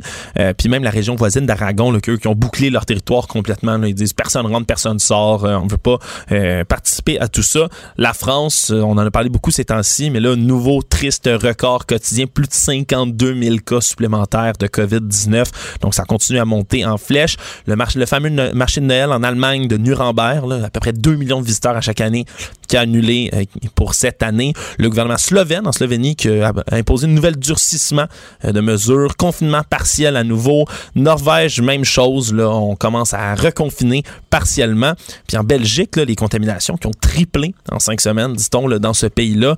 Euh, les vacances scolaires de la Toussaint, c'est ces congés-là qu'il y a en Belgique qui sont prolongés en ce moment, le temps qu'on songe à renouveler un peu le, système scolaire pour pas renvoyer les élèves à l'école. En Belgique et en France, dans plusieurs régions, on demande que les jeunes n'aillent plus à l'école. Ouais, puis les lycéens, au moins les plus vieux, l'équivalent du secondaire pour nous, ouais. qui soient tous à distance. Puis même en Belgique, c'est une nouvelle qui, venait tout juste de sortir de la BBC, juste avant que je rentre en onde. Il semblerait que euh, en, Belgique, dans certaines villes, on demande à certains euh, membres du personnel de la santé qui ont la COVID de travailler quand même, euh, de rentrer quand même faire leur chiffre parce que on s'attend, ouais, on s'attend à ce qu'il y ait une surchauffe du système de la santé dans tous les cas. Donc vraiment, ça, ça continue à frapper l'Europe. Et au Pays de Galles, peut-être un peu plus étrange, plus rigolo. Il y a des restrictions qui ont provoqué colère, mais aussi confusion, parce que ça a l'air qu'il y a une restriction d'acheter des livres et des vêtements pour bébés. que c'est devenu interdit puis que les achats devaient se restreindre à certains produits essentiels. Donc, pas à place de fermer certains types de magasins, c'est certains types de produits. Tu n'as plus le droit d'acheter. Tu n'as plus le droit d'acheter. Même dans un magasin qui est ouvert où ça serait disponible, que tu n'avais pas le droit d'acheter. Là, il y a des pétitions qui sont parties au Pays de Galles, donc pour dénoncer l'espèce d'injustice ou plutôt d'incohérence dans ces mesures-là. Quoi qu'il en soit, ça frappe l'Europe, mais pas juste ici. Euh, les chasseurs qui sont visés comme étant à l'origine d'une situation qui s'empire en Gaspésie. Oui, parce que les deux là, plus importantes fins de semaine de chasse sont terminées en ce moment. On en avait parlé d'ailleurs, c'était une inquiétude dans les dernières semaines euh, que ça Il y en a eu des éclosions. Là. Il y avait un chalet de 16 personnes euh, qui, je pense qu'il y en a la moitié qui sont sorties de là avec la COVID. C'est ça, plusieurs éclosions de COVID-19. Donc en Gaspésie, des rassemblements dans des camps de chasse partout. Ça donne lieu à des grosses éclosions. donc 16 nouveaux cas de COVID-19 hier enregistré en Gaspésie, 220 cas actifs de la maladie en ce moment dans la région. Donc, on s'y attendait. Il y en a eu dans presque tous les hôpitaux en plus. À part celui des îles de la Madeleine, il y en a eu dans presque tous les hôpitaux. Donc, euh, ça simplifie, simplifie pas les choses. Euh, et finalement, tu veux nous parler du Florida Man du jour? Ouais, ça, ça avait pris l'assaut d'Internet. Hein. On disait que peu importe la journée euh, dans l'année, vous écrivez une date, vous écrivez Florida Man, ça va vous sortir une histoire où il y a un homme de la Il y a toujours un homme à Floride qui a fait, qui a fait quelque chose qui mérite de passer aux nouvelles. Qui a fait quelque chose qui mérite de passer aux nouvelles, puis très, très rarement pour les bonnes raisons. Mais là, on a notre champion euh, qui est passé aujourd'hui en cours pour un événement survenu samedi. Un homme de 26 ans qui est accusé d'avoir volé un bulldozer. Donc, une grosse machine. Là, dans, un site, bulldozer. dans un site de construction pas loin. Il l'a pris, il l'a démarré et il est parti au travers d'un quartier complet en détruisant systématiquement le devanture de terrain de tous ceux qui portaient sur leur terrain un petit panneau euh, pour Joe Biden. Pour les candidats démocrates. Sur leur terrain avec le bulldozer. Avec le bulldozer pour, à la place de juste aller enlever les affiches, là, ce, ce qui est déconseillé et illégal, mais lui passer à coup de bulldozer. Il aurait même détruit plusieurs clôtures, des devantures de cours, euh, des panneaux de signalisation aussi, de vitesse, entre autres, avec son bulldozer. Il se dans le quartier à bulldozer puis il chassait les affiches, les petites affichettes là, de Biden. Toutes les affichettes de Biden et des démocrates en ce moment. Euh, ce qui continue, puis ce qui est plus drôle, c'est que lui doit présenter sa défense en cours aujourd'hui. Et il est pas capable de raconter sa version des faits parce qu'il dit qu'il était beaucoup trop sous pour s'en souvenir lorsque c'est arrivé. Donc, euh, il pourrait s'ajouter euh, état euh, de conduite en faculté affaibli. D'un bulldozer. D'un bulldozer sur des terrains. Donc, toute une histoire encore en fait. Merci, Alex. Le, commentaire de Richard Martineau. Des commentaires pas comme les autres. Bonjour, Richard. Salut. Bon, alors, les gyms qui disent, nous, on est là pour la santé des gens, avec si le gouvernement comprend pas ça, on ne suivra plus ces règles, on va faire à notre tête. Donc, jeudi matin, peu importe les annonces de logo, on ouvre. Et j'espère que les gens qui sont euh, membres de ces gyms-là vont avoir un meilleur jugement et qu'ils n'iront pas, même si les gyms sont ouverts. Moi, euh, je suis nouvellement membre d'un gym. Euh, j'aime beaucoup y aller. Mais ça se voit. ça se voit énormément. Dans ton corps athlétique. Écoute, je fais pas là, du sport extrêmement intense, là, mais père, il fait rien que bouger un petit peu là-bas et euh, il y a une piscine, puis blabla. Bon, j'aime ça y aller, mais écoute, si mon gym décide de faire de la désobéissance civile, je n'irai pas parce que c'est quoi? C'est des experts en santé publique. Il y a des questions à se poser. Tantôt, là, bon, visiblement, on va resserrer la vis, on va encore euh, euh, perdurer dans certaines euh, certaines consignes et tout ça. on va bon, on va certainement pas annoncer que les restaurants vont ouvrir. On va certainement pas annoncer que les gyms ont le droit d'ouvrir parce que lorsqu'on regarde les cas, le nombre de cas, là, on s'en va pas vraiment dans cette direction-là, mais mais Christy, peut-on faire confiance au gouvernement et à la direction de la santé publique? C'est quoi cette affaire-là de faire la désobéissance civile? Nous autres, on s'en fout. On va ouvrir, on veut pas faire faillite. Ben, les restaurants veulent pas faire faillite. Veut dire, euh, il y, a, plein de commerces qui veulent pas faire faillite. Il y a plein, là, tout le monde va ouvrir. Tout le monde va s'en sacrer, mais on va ouvrir. Tabarnouche, les bras m'en mais, là, tu vois d'ailleurs... Est-ce que le gouvernement peut tolérer ça? Ben non. Mais là, après ça, si tu acceptes ça, là, après ça, je sais pas ce qu'il va falloir faire. Là. Il va falloir qu'ils envoient la, police contre 200 gyms. Envoyer des policiers donner des contraventions euh, à, qui? Euh, aux propriétaires? Est-ce qu'on va donner des contraventions aux gens qui, qui s'y trouvent aussi? Euh, écoute, ils peuvent pas accepter ça parce qu'après ça, tu ouvres une porte, tout le monde va rentrer dans, dans, le trou que cette porte-là est ouverte. En plus, on a appris qu'un des porte-paroles d'un gym euh, est un Hells, est un membre en, règle des Hells Angels. On comprend pourquoi il ne respecte pas les lois du gouvernement. Mais écoute, là, on s'en va dans un bras de fer. tu vois, tu vois à quel point les gens les, gens sont écœurés, les gens euh, en, peuvent plus. Je peux comprendre ça. De l'autre côté, dans la cour du gouvernement, je pense que le gouvernement doit expliquer davantage. Là, il y a des régions qui vont passer de, du jaune au orange au rouge. Et les gens demandent, mais pourquoi on est au rouge, soudainement? Qu'est-ce, qui justifie ça? Ça peut pas être seulement le nombre de cas, parce qu'il y a des cas graves et des cas bénins, C'est le nombre de cas le nombre d'éclosions, puis le nombre de cas hospitalisés. Ben, c'est ça les trois critères. Mais là, mettons, en nombre de cas, je pense que le Saguenay-Lac-Saint-Jean serait pas loin de passer au rouge, présentement. Mais écoute, tu as vu ça, toi, moins de 24 heures avant euh, la conférence de presse de, de vendredi dernier, quand même, où on a mis dans la même salle deux gars qui ne se parlent pas beaucoup ces temps-ci, le maire de Lévis, le maire de Québec, qui étaient ensemble et qui disaient, là, on, est, on est sur le bord d'atteindre le point de rupture. Là, c'est pas dans quelques semaines, c'est dans quelques jours, ce qui veut dire concrètement qu'il y des chirurgies qui vont être euh, qui vont être reportées et qu'il y des diagnostics, des examens qui vont être reportés. On a tous en tête cette photo-là qu'on a vue dans le journal de Montréal il y a quelques jours, une mère de famille, une jeune mère de famille qui est aux soins palliatifs, qui a un cancer généralisé, ses jours sont comptés. Et elle, elle dit, c'est parce que j'ai eu mon diagnostic trop tard. On le sait bien, là. Le, cancer, c'est faut que tu le diagnostic très tôt. C'est ça, c'est le timing, c'est nerf de la guerre. Et cette femme-là ben, était un dommage collatéral justement de l'engorgement du système de santé. Bon, moins de 24 heures après cette conférence de presse-là, qui était très, très sérieuse, très importante, il y avait des gens qui manifestaient en disant, nous autres, on croit pas ça à la pandémie, on s'en fout. Qu'est-ce que tu peux faire contre ces gens-là? Il y avait un bonhomme de 74 ans, il n'y a jamais eu de première vague, il n'y a jamais eu de pandémie. Le bonhomme a 74 ans, il va peut-être se casser une hanche bientôt. Il va aller à l'hôpital et le médecin devra lui dire, ben, on devait vous opérer pour votre hanche. On ne pourra pas vous opérer pour votre hanche parce qu'on est trop pogné avec euh, des irresponsables qui n'ont pas respecté les consignes, qui ont pogné le virus, qui là maintenant sont à l'hôpital et disent aidez-moi, aidez-moi. Qu'est-ce que ça prend pour allumer ces gens-là en disant il faut arrêter de toujours voir le gouvernement comme étant une instance qui veut nous contrôler, puis qui est contre nous, puis qui est contre notre bien-être. C'est de la paranoïa. Oui, mais c'est parce que une partie des gens qui, qui disent ça considèrent que le gouvernement a voulu la pandémie. Donc, le gars a voulu la pandémie pour mieux nous contrôler. Mais tu te dis, mais êtes-vous malade? C'est parti de Chine. C'est le go, es-tu pas rapport? Le go ou n'importe quel premier ministre de, l'Ontario, mais ils est tous dans le même sac. Je veux dire, ils sont tous pognés avec ça, mais le premier ministre, là, le présentement, c'est partout, là, en Pologne, en République tchèque, en... Je pense qu'ils se sont tous parlé, là, ils se connaissent pas, les premiers ministres de tous les endroits où les premiers ministres, ils font tout. mais penses-tu qu'il est content de voir, lui, qu'il y a un nombre de faillites incroyable? Je disais aujourd'hui ben dans le journal. il pourra pas faire son programme dans plein de domaines, puis garder le budget du Québec balancé, puis paquet des affaires qu'il voulait faire, il y aurait plus de moyens pourquoi, il aurait voulu mettre le monde c'est sûr quand ça va mal les gens viennent pas bien et ils disent n'importe quoi là. et de voir ces gens-là puis je reviens tout le temps là-dessus mais de voir ces gens-là qui soudainement se retirent du contrat social. On a tous un contrat social on est des citoyens.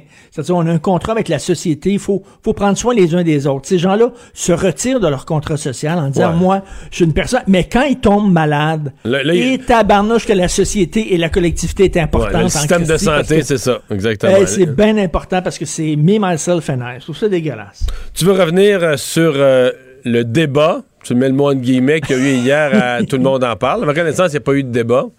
Euh, un débat à Radio-Canada, c'est quatre personnes qui pensent la même chose. Ah, c'était, ça, c'est un débat. D'ailleurs, il faudrait rappeler que Radio-Canada a un mandat, une mission à respecter. Hein. vous allez sur le site de Radio-Canada, regardez la mission de Radio-Canada, c'est refléter la diversité, la diversité régionale, la diversité ethno-culturelle et la diversité d'opinion qui n'est pas beaucoup reflété, pas beaucoup respecté. À un moment donné, j'aimerais ça qu'il y ait un ministre du patrimoine ou une ministre du patrimoine qui rappelle à Radio-Canada qu'ils ont une mission, que c'est une télévision publique et qu'une mhm. télévision privée, sa mission, c'est de faire des profits. C'est ça, c'est une entreprise privée. D'après moi... D'après moi, sous les libéraux de M. Trudeau, à un moment donné, ça va arriver, ce que tu souhaites. Ah oui, je il, va avoir, il va avoir un rappel à l'ordre assez ferme, merci. assez ferme.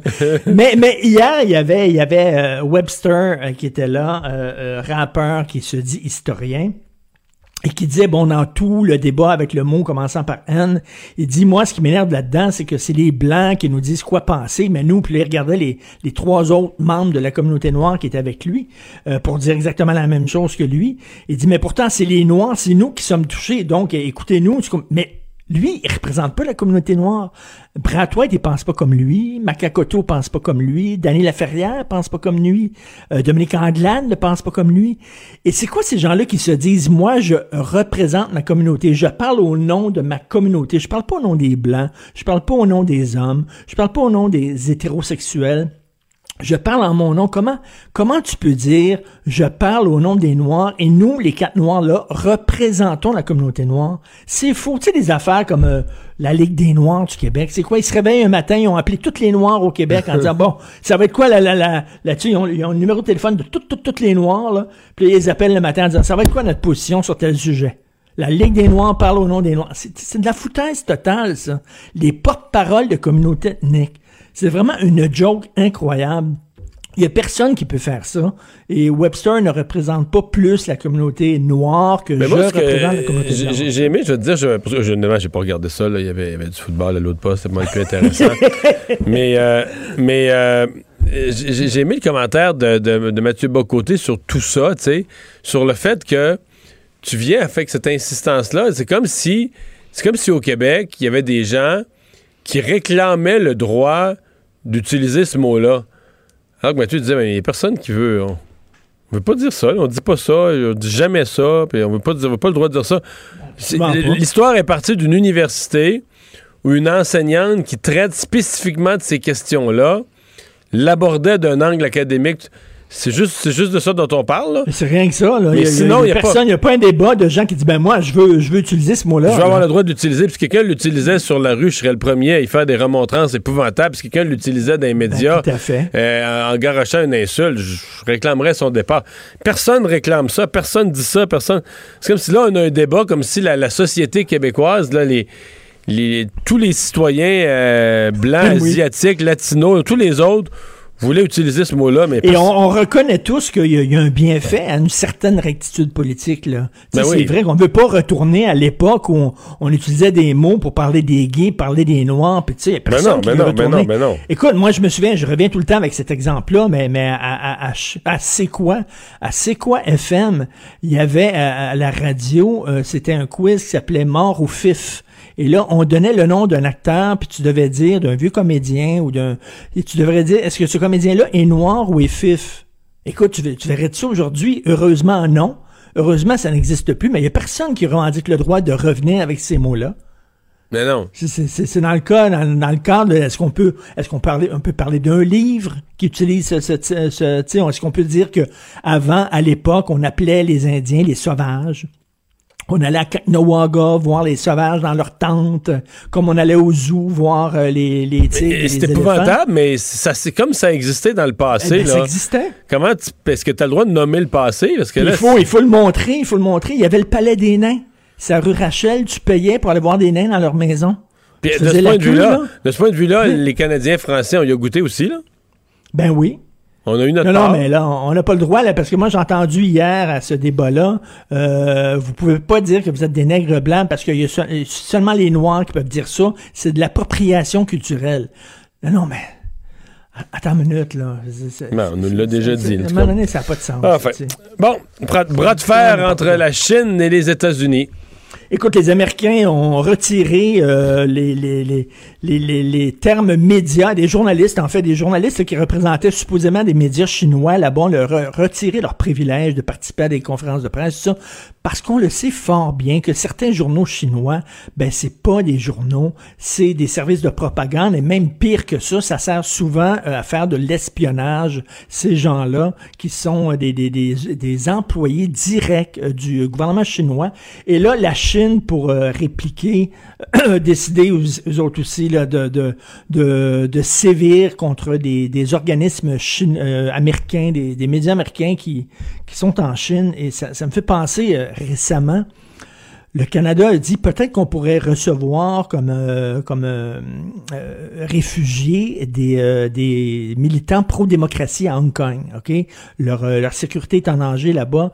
Ils risquent de se faire tuer par la Chine. Ils viendraient ici, pour on leur donnerait bon asile politique. Et là, la Chine a dit. Hmm, à votre place, je ferai pas ça. L'ambassadeur chinois au Canada a dit à votre place, je, ferai pas ça parce que je vous rappelle que 300 000 Canadiens qui vivent en Chine. Attends une minute, là. C'est une menace.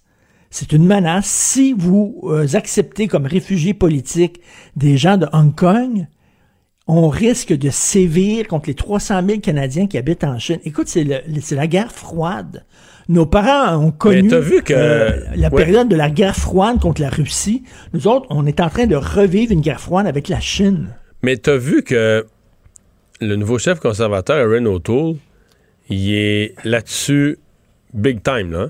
Intraitable. Non, non, il n'y a, pas une semaine, pour le meilleur et pour le pire, qu'on soit d'accord ou pas avec lui, il n'y a pas une semaine qui met pas sur Twitter des messages comme quoi il faut se tenir debout face à la Chine. écoute, l'ambassadeur chinois, l'ambassadeur chinois qui dit, je vous rappelle que 300 000 Canadiens qui vivent en Chine ben, c'est une menace. Et moi, je parlais à Guy Saint-Jacques, ancien ambassadeur canadien en Chine.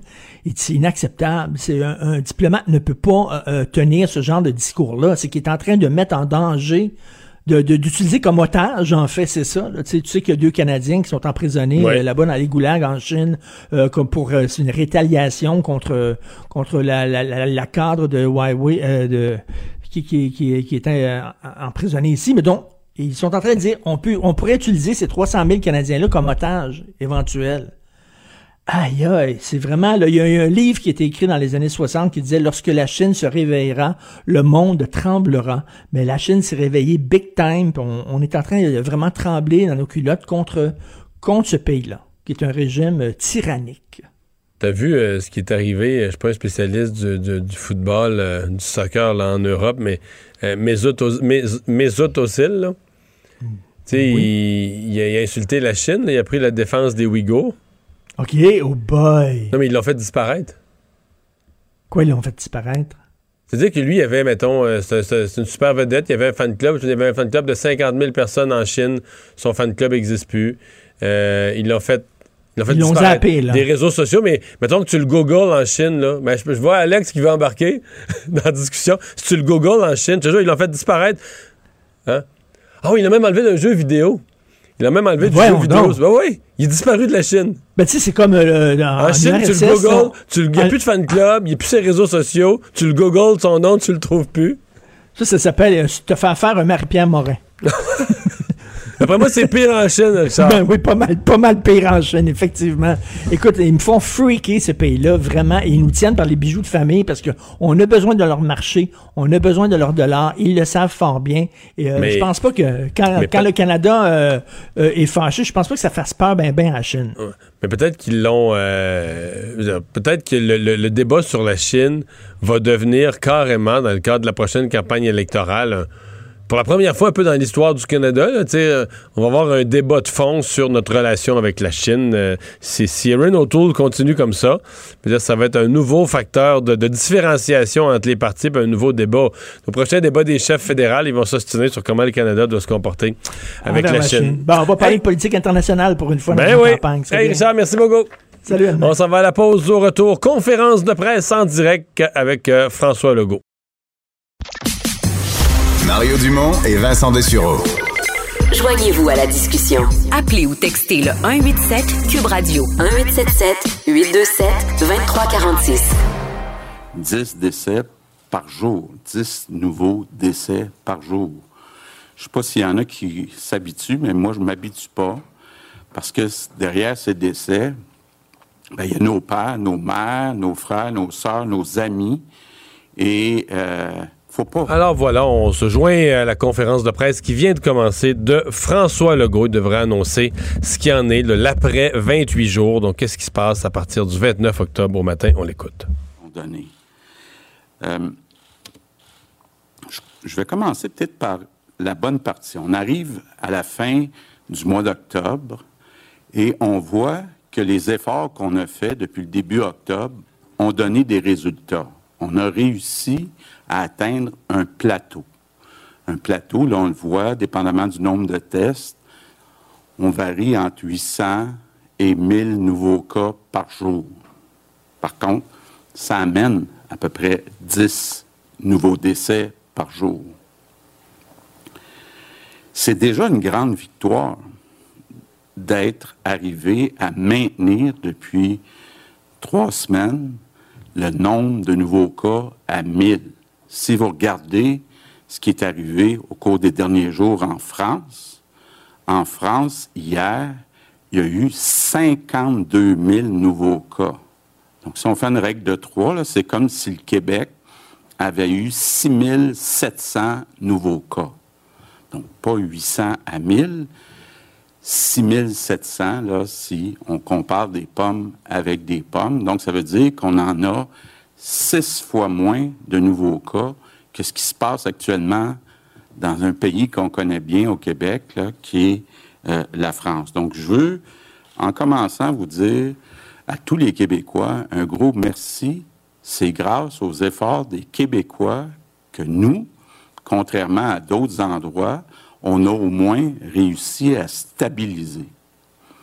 L'autre bonne nouvelle, c'est la situation dans les CHSLD quand on regarde le nombre de personnes infectées aujourd'hui, puis qu'on se compare avec la situation du printemps, on a 85% moins de personnes, de résidents, résidentes infectées dans nos CHSLD, 85% de moins. Donc, les efforts qu'on a faits au cours des derniers mois, pour ajouter du personnel, pour ajouter une personne responsable dans chaque CHSLD. Ça nous permet aujourd'hui de se dire la situation est sous contrôle dans les CHSLD. Par contre, avec 1000 cas, 1000 nouveaux cas par jour, ben, il y a un problème dans l'ensemble de la société. C'est trop 800 à 1000 cas nouveaux dans l'ensemble de la société. Donc, il faut baisser ce nombre de nouveaux cas et c'est pour ça qu'on va devoir faire des efforts pour un autre quatre semaines. Donc, je vous annonce que les mesures qu'on a mises en place dans les zones rouges au début du mois d'octobre, on va les prolonger pour quatre semaines, donc jusqu'au 23 novembre. Par contre, j'ajoute tout de suite aussi que toutes les mesures d'aide pour les entreprises qui sont obligées de fermer, comme les restaurants, ben on va prolonger aussi cette aide-là jusqu'au 23 euh, novembre. Donc, on a encore, malgré qu'on ait réussi à stabiliser, on a encore un gros défi devant nous. On ne peut pas continuer à avoir 800 à 1000 nouveaux cas par jour. Bon, D'abord, ça amène une dizaine de décès de plus par jour. Je pense pas qu'il y ait personne qui souhaite ça au Québec. Puis ça amène aussi des conséquences sur le réseau de la santé, des conséquences sur certaines entreprises comme euh, les restaurants. Ça amène des conséquences sur certaines classes dans certaines euh, écoles. Et en plus, on sait que dans les prochaines semaines, l'hiver s'en vient, donc les gens vont être plus à l'intérieur, donc plus à risque de, de propagation euh, du virus. Et il y a l'influenza, donc la grippe, là, qui s'en vient euh, par-dessus ça. Bon. Je vous avoue qu'on s'est posé la question. Est-ce qu'on prolonge pour deux semaines ou quatre semaines? Je pense que c'est plus probable que ça soit quatre semaines, mais dans deux semaines, on va réévaluer la situation. si les indicateurs montre une baisse soutenue. puis quand on dit les indicateurs, c'est le nombre de cas, le nombre d'éclosions, le nombre d'hospitalisations. Si on voit une baisse soutenue, ben, on pourra effectivement euh, relâcher plutôt là, certaines euh, de nos consignes. Mais pour l'instant, ce que je dirais, c'est on, doit s'en tenir à aller au travail et aller à l'école. C'est deux activités-là qu'on doit garder. Puis même ces deux activités-là, il faut être plus prudent. Actuellement, il y a trop d'éclosions dans les entreprises. Donc, on a demandé euh, au comité, la Commission Santé-Sécurité, la CNE-SST, d'aller faire un blitz d'inspection et on ne va pas le gêner pour donner des amendes, puis même si euh, les entreprises récidives pour enfermer les entreprises. Parce qu'actuellement, il y a trop d'éclosions dans les entreprises. La santé publique le disait la semaine dernière, presque la moitié des éclosions sont dans les entreprises. Donc, il faut vraiment agir de ce côté-là.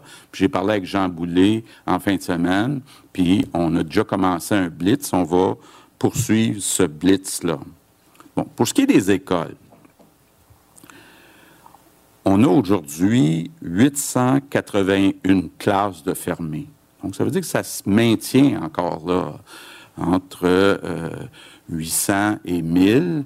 Donc, euh, euh, ça veut dire concrètement qu'il y a 97% des enfants qui vont à l'école actuellement. Puis je vous l'ai dit, malgré les choix qui ont été faits par d'autres États, pour moi, la dernière chose que je veux fermer, c'est les écoles.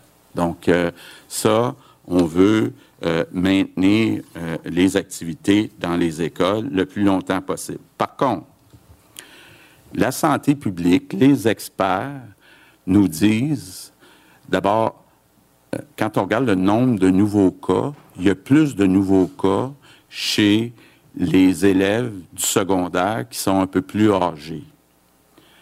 En plus, on remarque, selon la science, que les enfants qui sont un peu plus vieux sont plus transmetteurs du virus que les enfants les plus jeunes. Donc, on vous avait déjà dit que les jeunes du secondaire 4, secondaire 5 iraient à l'école une journée sur deux. À partir de lundi prochain, on va ajouter les jeunes du secondaire 3. Donc, ça veut dire les jeunes secondaires 3, 4, 5 vont avoir une journée à l'école, puis une journée euh, euh, à distance. Euh, je reviens sur les décès. Là. La situation est grave. Pour moi, il faut tous qu'on réalise, là, on ne peut pas continuer d'avoir 10 nouveaux décès par jour. Il faut faire des efforts. Puis dites-vous, là, si les efforts que vous faites personnellement réussissent à réduire de 1 le nombre de décès, 1, c'est un trou. Donc, ça aurait valu la peine, vos efforts, pour réduire le nombre de décès. Je veux dire un mot aussi aux employeurs. Chaque employeur a une responsabilité. D'abord, euh, comme je le disais la semaine dernière, on demande aux employeurs le plus possible euh, euh, d'avoir leurs employés à la maison, donc qui font du télétravail. Puis quand ils n'ont pas le choix, puis que les travailleurs doivent venir sur les lieux de travail, c'est important que les consignes soient respectées. Donc, le masque, le 2 mètres, là, les employeurs ont une responsabilité s'ils voient euh, euh, que euh, les consignes ne sont pas respectées. Puis comme on le disait tantôt, la moitié des éclosions sont dans les entreprises. Donc, il y a un effort à faire pour les entreprises. En terminant, je veux dire un mot sur la santé mentale, parce que j'entends beaucoup de gens dire qu'il faudrait recommencer les activités. Écoutez, c'est déchirant parce que c'est comme la balance des inconvénients. On a à choisir le moindre mal. Donc, euh, euh, on veut-tu 10 décès par jour? Est-ce qu'on veut créer euh, des problèmes de santé mentale chez les Québécois? On ne veut pas ni un ni l'autre. Mais on est pris à choisir de dire, est-ce qu'on peut faire des efforts pour le mois de novembre, avec en tête on aimerait ça passer un temps des fêtes en famille avec euh, des amis. Et euh, encore là, j'ai besoin des Québécois. Euh, j'ai besoin de vous autres. D'abord, on le dit, puis je le répète, on a le droit d'aller visiter les personnes seules, un ou une à la fois. Allez-y. Les personnes seules que vous connaissez, allez les voir. Si vous voyez qu'il y a des personnes qui ont des problèmes de santé mentale, bien, essayez de les convaincre d'appeler Info Social, 811, pour éventuellement voir quelqu'un. Parce que c'est important qu'on ne reste pas tout seul chez soi avec euh, ces problèmes. Donc, c'est le temps pour le peuple québécois de serrer les coudes plus que jamais. Notre destin est lié, là. On est liés les uns aux autres plus que jamais dans l'histoire du Québec. Et moi, j'ai confiance au peuple québécois. Merci. Good evening, everyone. Our efforts Bonsoir à tous. Nos efforts au cours du mois dernier ont porté leurs fruits. Nous avons stabilisé le nombre... Alors voilà, on va retourner, là, on va laisser passer euh, la traduction. Monsieur Legault qui redit son message en anglais en version résumée. Alors je vous, euh, je pense que vous avez bien entendu, je vous résume. Quatre semaines supplémentaires, donc du 28 octobre, ça nous rapporte, si vous ajoutez quatre semaines, ça nous rapporte au 23 novembre. Donc les mesures sont prolongées jusqu'au 23 novembre. Euh, plutôt dans l'émission en ouverture, je disais est-ce que ça pourrait être 14 jours? Ben c'est ça puis c'est pas ça. plutôt que d'annoncer 14 jours, on annonce 28 jours. Mais on dit quand même qu'à mi-chemin dans la période, donc quelque part autour du 9, un peu avant le 9 novembre, on va quand même regarder les chiffres, prendre acte de la situation. Et M. Legault dit on n'exclut pas à ce moment-là si vraiment les choses dans le début novembre s'étaient beaucoup améliorées, euh, si euh, tous les indicateurs, l'hospitalisation, nombre de nouveaux cas, si tout était à la baisse, on n'exclut pas qu'on pourrait poser un geste. Donc, euh, avec le, relâchement de certaines mesures. Donc, on y va comme ça. On dit, on, prolonge pour quatre semaines, mais à mi-chemin dans le quatre semaines, au bout de deux semaines, on va, on va jeter un œil sur les chiffres quand même. Donc, euh, voilà. Donc, c'est l'annonce. Pour le reste, la, seule grosse annonce, il n'y a pas de surprise. La seule grosse annonce, elle avait euh, coulé avant. On avait entendu parler, entre autres, dans le Journal de Montréal. En cours d'après-midi, le fait que les jeunes de secondaire 3, donc s'ajoutent à ceux de secondaire 4 et 5, euh, comme en allant à l'école seulement une journée sur deux. Donc en ayant l'enseignement à distance une journée sur deux. Euh, double raison. Euh, M. Legault semble dire que scientifiquement, les jeunes, les adolescents en haut de 14 ans, euh, il y a de la propagation, ils sont plus contagieux. Euh, je suppose aussi que c'est qu'on considère que l'expérience pour les secondaires 4 et 5 a été quand même assez valable. Donc, on se dit qu'on a, le, on a la possibilité d'étendre ça donc, aux jeunes de secondaire 3. pour le reste, ben, il y a pas de. Ce sont des, des je dirais, un appel général Monsieur Legault dit notre destin est tous est, lié les uns aux autres. On est tous liés les uns aux autres.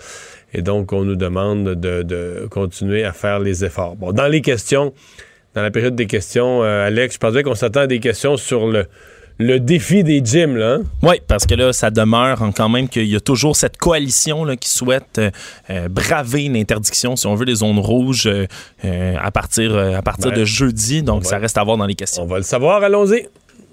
On va débuter avec le micro 1. Donc, je pense que c'est Radio X.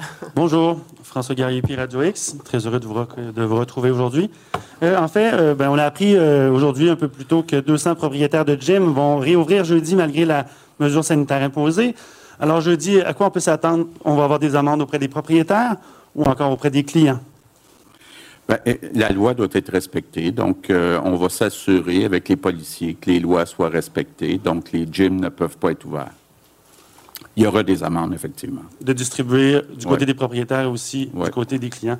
Aussi, les syndiqués, les syndiqués d'enseignement se disent inquiets d'un retour rapide des classes au retour des fêtes. N'est-il pas impossible d'envisager un retour des classes, euh, en fait, un peu plus tard et de aussi raccourcir la, euh, la, la, en fait, le, excusez, je vais recommencer, d'envisager un retour en classe plus tard en janvier, même un départ plus hâtif pour les vacances de Noël euh, plus tôt en décembre. Tout ça pour créer une espèce de confinement d'un mois. Est-ce que c'est dans vos cartons, cette euh, idée-là qui nous est parvenue? Euh, pas du tout? Non. Écoutez, euh, on a déjà perdu beaucoup de semaines au printemps. les élèves ne sont pas allés à l'école pendant un certain temps, donc il y a du rattrapage à faire. Il y a une partie de ce rattrapage-là qui a été fait à partir de septembre. Donc, ça veut dire que pour l'année en cours, il y a encore du rattrapage à faire. Donc, il n'est pas question de raccourcir les sessions. Merci. On va prendre la prochaine question. Micro 2. Bonsoir, Véronique Lauzon de la presse. Pour les milieux de travail, est-ce que vous savez quels secteurs sont plus problématiques et est-ce que les amendes seront aux employeurs ou aux employés? Et pouvez-vous juste me dire, est-ce que vous avez dit que vous pourriez fermer les entreprises réfractaires? Bien, si une entreprise, effectivement, euh, reçoit une amende, un, avis euh, de contravention avec euh, des choses à, modifier, puis que ces choses-là ne sont pas modifiées, mais là, l'entreprise pourra effectivement être fermée. Pour ce qui est des entreprises qui sont les plus à risque, c'est sûr qu'on a vu beaucoup d'abattoirs, là, des entreprises où peut-être que la viande ou les, aliments je ne suis pas spécialiste, je suis en train de m'embarquer dans quelque chose. Donc, euh, je ne sais pas si un de vous deux peut m'aider. Dans les faits, dans les faits, ce qu'il faut comprendre, c'est que souvent, euh, ces entreprises-là font appel à des employés d'agences qui peuvent provenir euh, de différentes régions. Et si jamais les consignes ne sont pas respectées, c'est possible. C'est pas la première fois qu'on a vu dans l'ensemble du Canada, même, je vous dirais, des abattoirs où, à cause de la proximité euh, du travail aussi des gens. Euh, le port du masque n'est pas toujours respecté. Il, y a, il, peut y avoir des transmissions intensives. Et M. Arruda, euh, est-ce que vous pourriez revenir sur la décision pour l'Halloween pour pas que ça fasse comme les camps de chasse, qu'on se retrouve avec des, des éclosions qu'on pourrait éviter, ou peut-être est-ce que des secteurs pourraient, qui sont trop dans le rouge pourraient ne pas avoir le droit de faire du porte-à-porte? Mais moi, je pense qu'avec le protocole qui a été mis en place, premièrement, il faut comprendre que les parents peuvent décider de faire ou non l'Halloween. Le problème de l'Halloween, on l'a dit, c'est les rassemblements des personnes particulièrement à l'intérieur, les fameux euh, parties. Mais on pense qu'actuellement, même dans une zone rouge, si les gens respectent les consignes, les parents s'occupent de leurs enfants, évitent les rassemblements euh, et que les gens qui reçoivent et donnent des bonbons acceptent certaines consignes, je pense qu'il n'y a pas de menace à la santé significative pour empêcher, euh, je vous dirais, cette activité qui est très importante pour les jeunes familles. On va y aller avec Andy Saint-André, TVA Nouvelle. Oui, bonjour à vous trois, bonjour messieurs.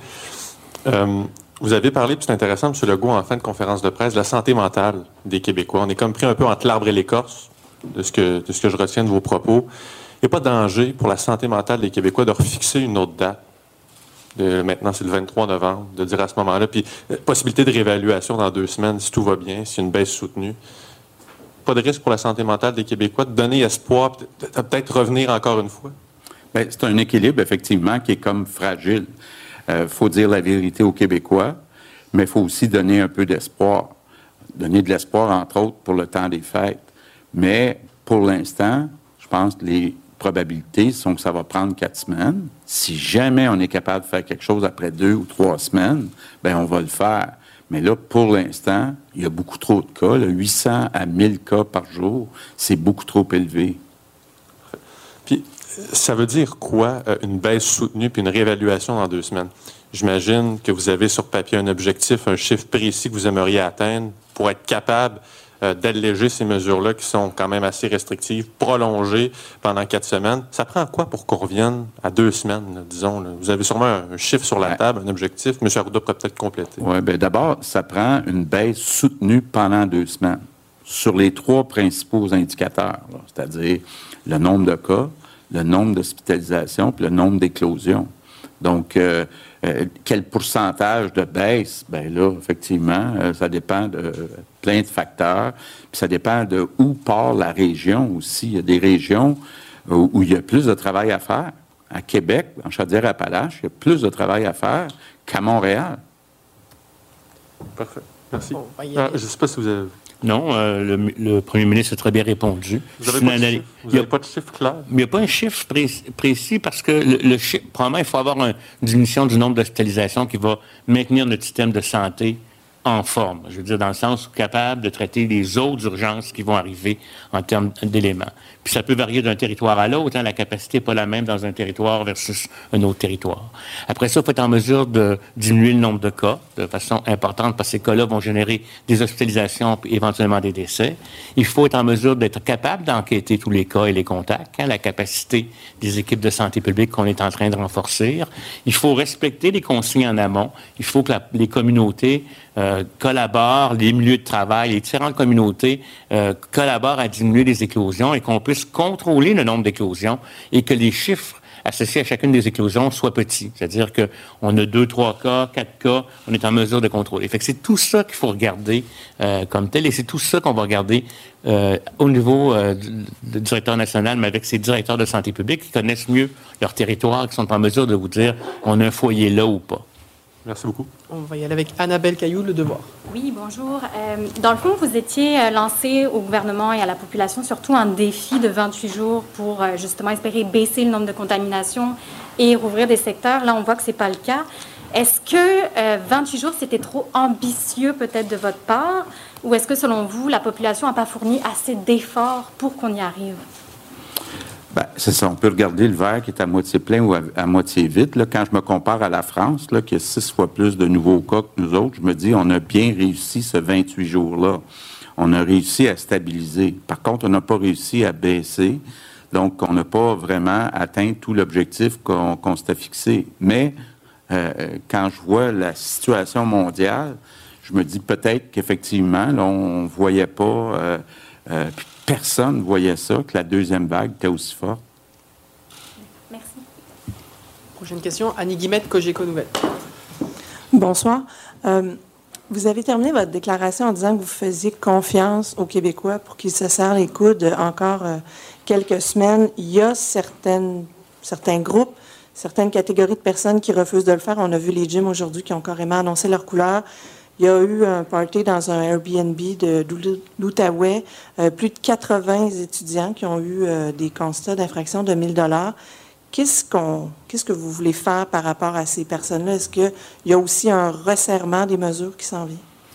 Bien, c'est difficile de, tout contrôler, ce qui se passe euh, dans les milieux plus privés.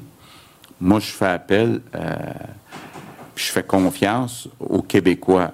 Tous les Québécois qui sont capables de comprendre l'impact puis la situation, puis l'importance de suivre les consignes, ben, ils ont comme un devoir de l'expliquer peut-être à leurs amis, à leurs connaissances, qui ne voient pas ou réalisent pas cet impact-là.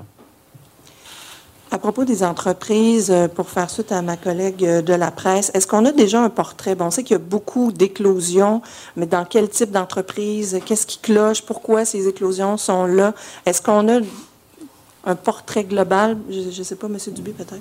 Bien, ce qu'on est en train de regarder, euh, c'est, souvent un, relâchement des mesures parce que ça fait plusieurs semaines que les gens sont de retour au travail, puis on le voit, c'est un peu comme dans les, centres hospitaliers ou dans les CHSLD. C'est la même chose au niveau du travail. C'est lorsque les gens vont pour le lunch, ils se retrouvent ensemble, on enlève le masque. C'est vraiment un relâchement de, euh, je dirais presque involontaire. Euh, c'est un peu comme quand on se retrouve entre amis ou on se retrouve entre collègues de travail. Puis c'est pour ça que c'est malheureux, mais qu'il faut répéter les mesures. Alors, je pense que le, que le premier ministre a dit tout à l'heure, de passer par la CNESST pour bien rappeler les règles, les consignes, je pense qu'on va voir une différence parce que on, a besoin de continuer à, réduire les cas. Puis, peut-être si je rajoutais quelque chose, euh, c'est toute la question des hospitalisations. Puis j'aimerais qu'on prenne juste quelques secondes pour se rappeler. Ça fait plusieurs fois qu'on dit qu'on a un système de santé qui est fragile. Puis si les gens avaient à se donner une raison, en dehors de l'éducation, en dehors de, de, se préparer pour les fêtes, moi, on a un système de santé qui est tellement fragile en ce moment que lorsqu'on on roule à peu près à 550 hospitalisations cette semaine, puis on a réussi à contrôler entre 800 et 1000. Imaginez-vous si on était à 2000 ou on était à 3000 cas. On n'a pas les moyens d'aller là pour nos hospitalisations, pour notre réseau de la santé. Fait je voudrais juste que les gens se rappellent ça. Mon deuxième point, c'est que tant qu'on va rester à 500-600 hospitalisations en cours, ça, ça veut dire qu'on n'est pas capable d'aller rétablir toutes les chirurgies qu'on a en attente. Rappelez-vous qu'on a 140 000 chirurgies en attente, puis qu'on a de la misère à retourner à, notre, activité normale d'à peu près 40 000 chirurgies par mois.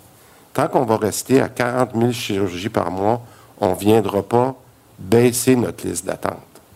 Alors imaginez-vous, là, non seulement on met de la pression sur notre réseau de la santé parce qu'on a plus de cas, mais en plus, on n'est pas capable de baisser notre liste d'attente.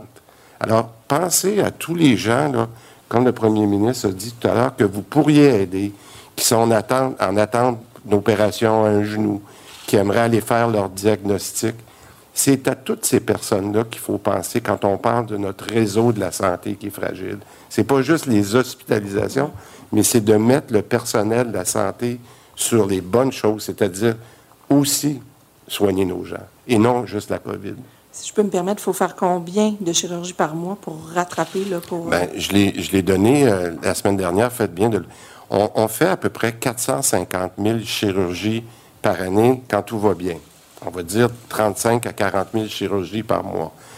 Si on veut aller rétablir ce qu'on a emmagasiné, malheureusement, de 140 000, ben, il faut en faire 5 à 10 000 de plus par mois pour être capable de baisser ça. Alors, ce n'est pas un problème d'hospitalisation qu'on veut, c'est qu'on n'en veut pas d'hospitalisation COVID. C'est ça qu'il faut comprendre pour qu'on soit capable de régler le problème de la première vague qu'on traîne depuis plusieurs mois.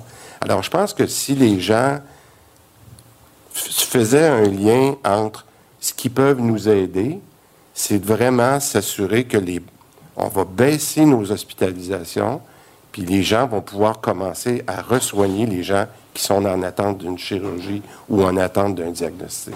Merci. Merci beaucoup. Prochaine question, la presse canadienne. Bonsoir, Stéphane Blais, la presse canadienne. Je voudrais une précision. Vous parliez de 881 classes euh, qui sont fermées. Ça, c'est un, cumulatif ou bien c'est à ce jour, lundi, il y a 881 classes C'est à, ce jour. Donc, ça veut dire c'est cumulatif. Ça inclut toutes les classes des écoles qui sont fermées, puis toutes les classes des écoles où il y a juste certaines classes qui sont fermées. Donc, c'est 881. On est monté jusqu'à au-dessus de 1000. Ça veut dire qu'on est quand même une petite baisse. Là. Euh, ça ne veut pas dire que demain, on ne reviendra pas à, entre 900 et 1000. Mais c'est quand même, là aussi, ça s'est stabilisé. 881, c'est pas l'accumulation, c'est aujourd'hui, lundi, il y a 881 Ça veut dire qu'il y a des classes qui ont été réouvertes là-dedans. Ouais. On est monté jusqu'à 1000. Il y a des classes qui sont réouvertes, mais il y a des classes qui sont ajoutées. Donc, aujourd'hui, il y a 800, ou hier, ou vendredi, il y a 881 classes de fermées. Est-ce qu'on a la proportion école secondaire, école primaire? Je ne l'ai pas avec moi. Mais peut-être mettre en, proportion des nombres de classes totales, primaires et secondaires, c'est à peu près 45 000 classes. Fait que on revient encore au même 3% que le premier ministre parlait en termes d'écoliers ou en termes de classes, ça serait à peu près 800-900 classes sur 45 000 classes. Fait que c'est quand même une bonne proportion qu'on a réussi à stabiliser. On va passer à Olivier Bachand, Radio-Canada.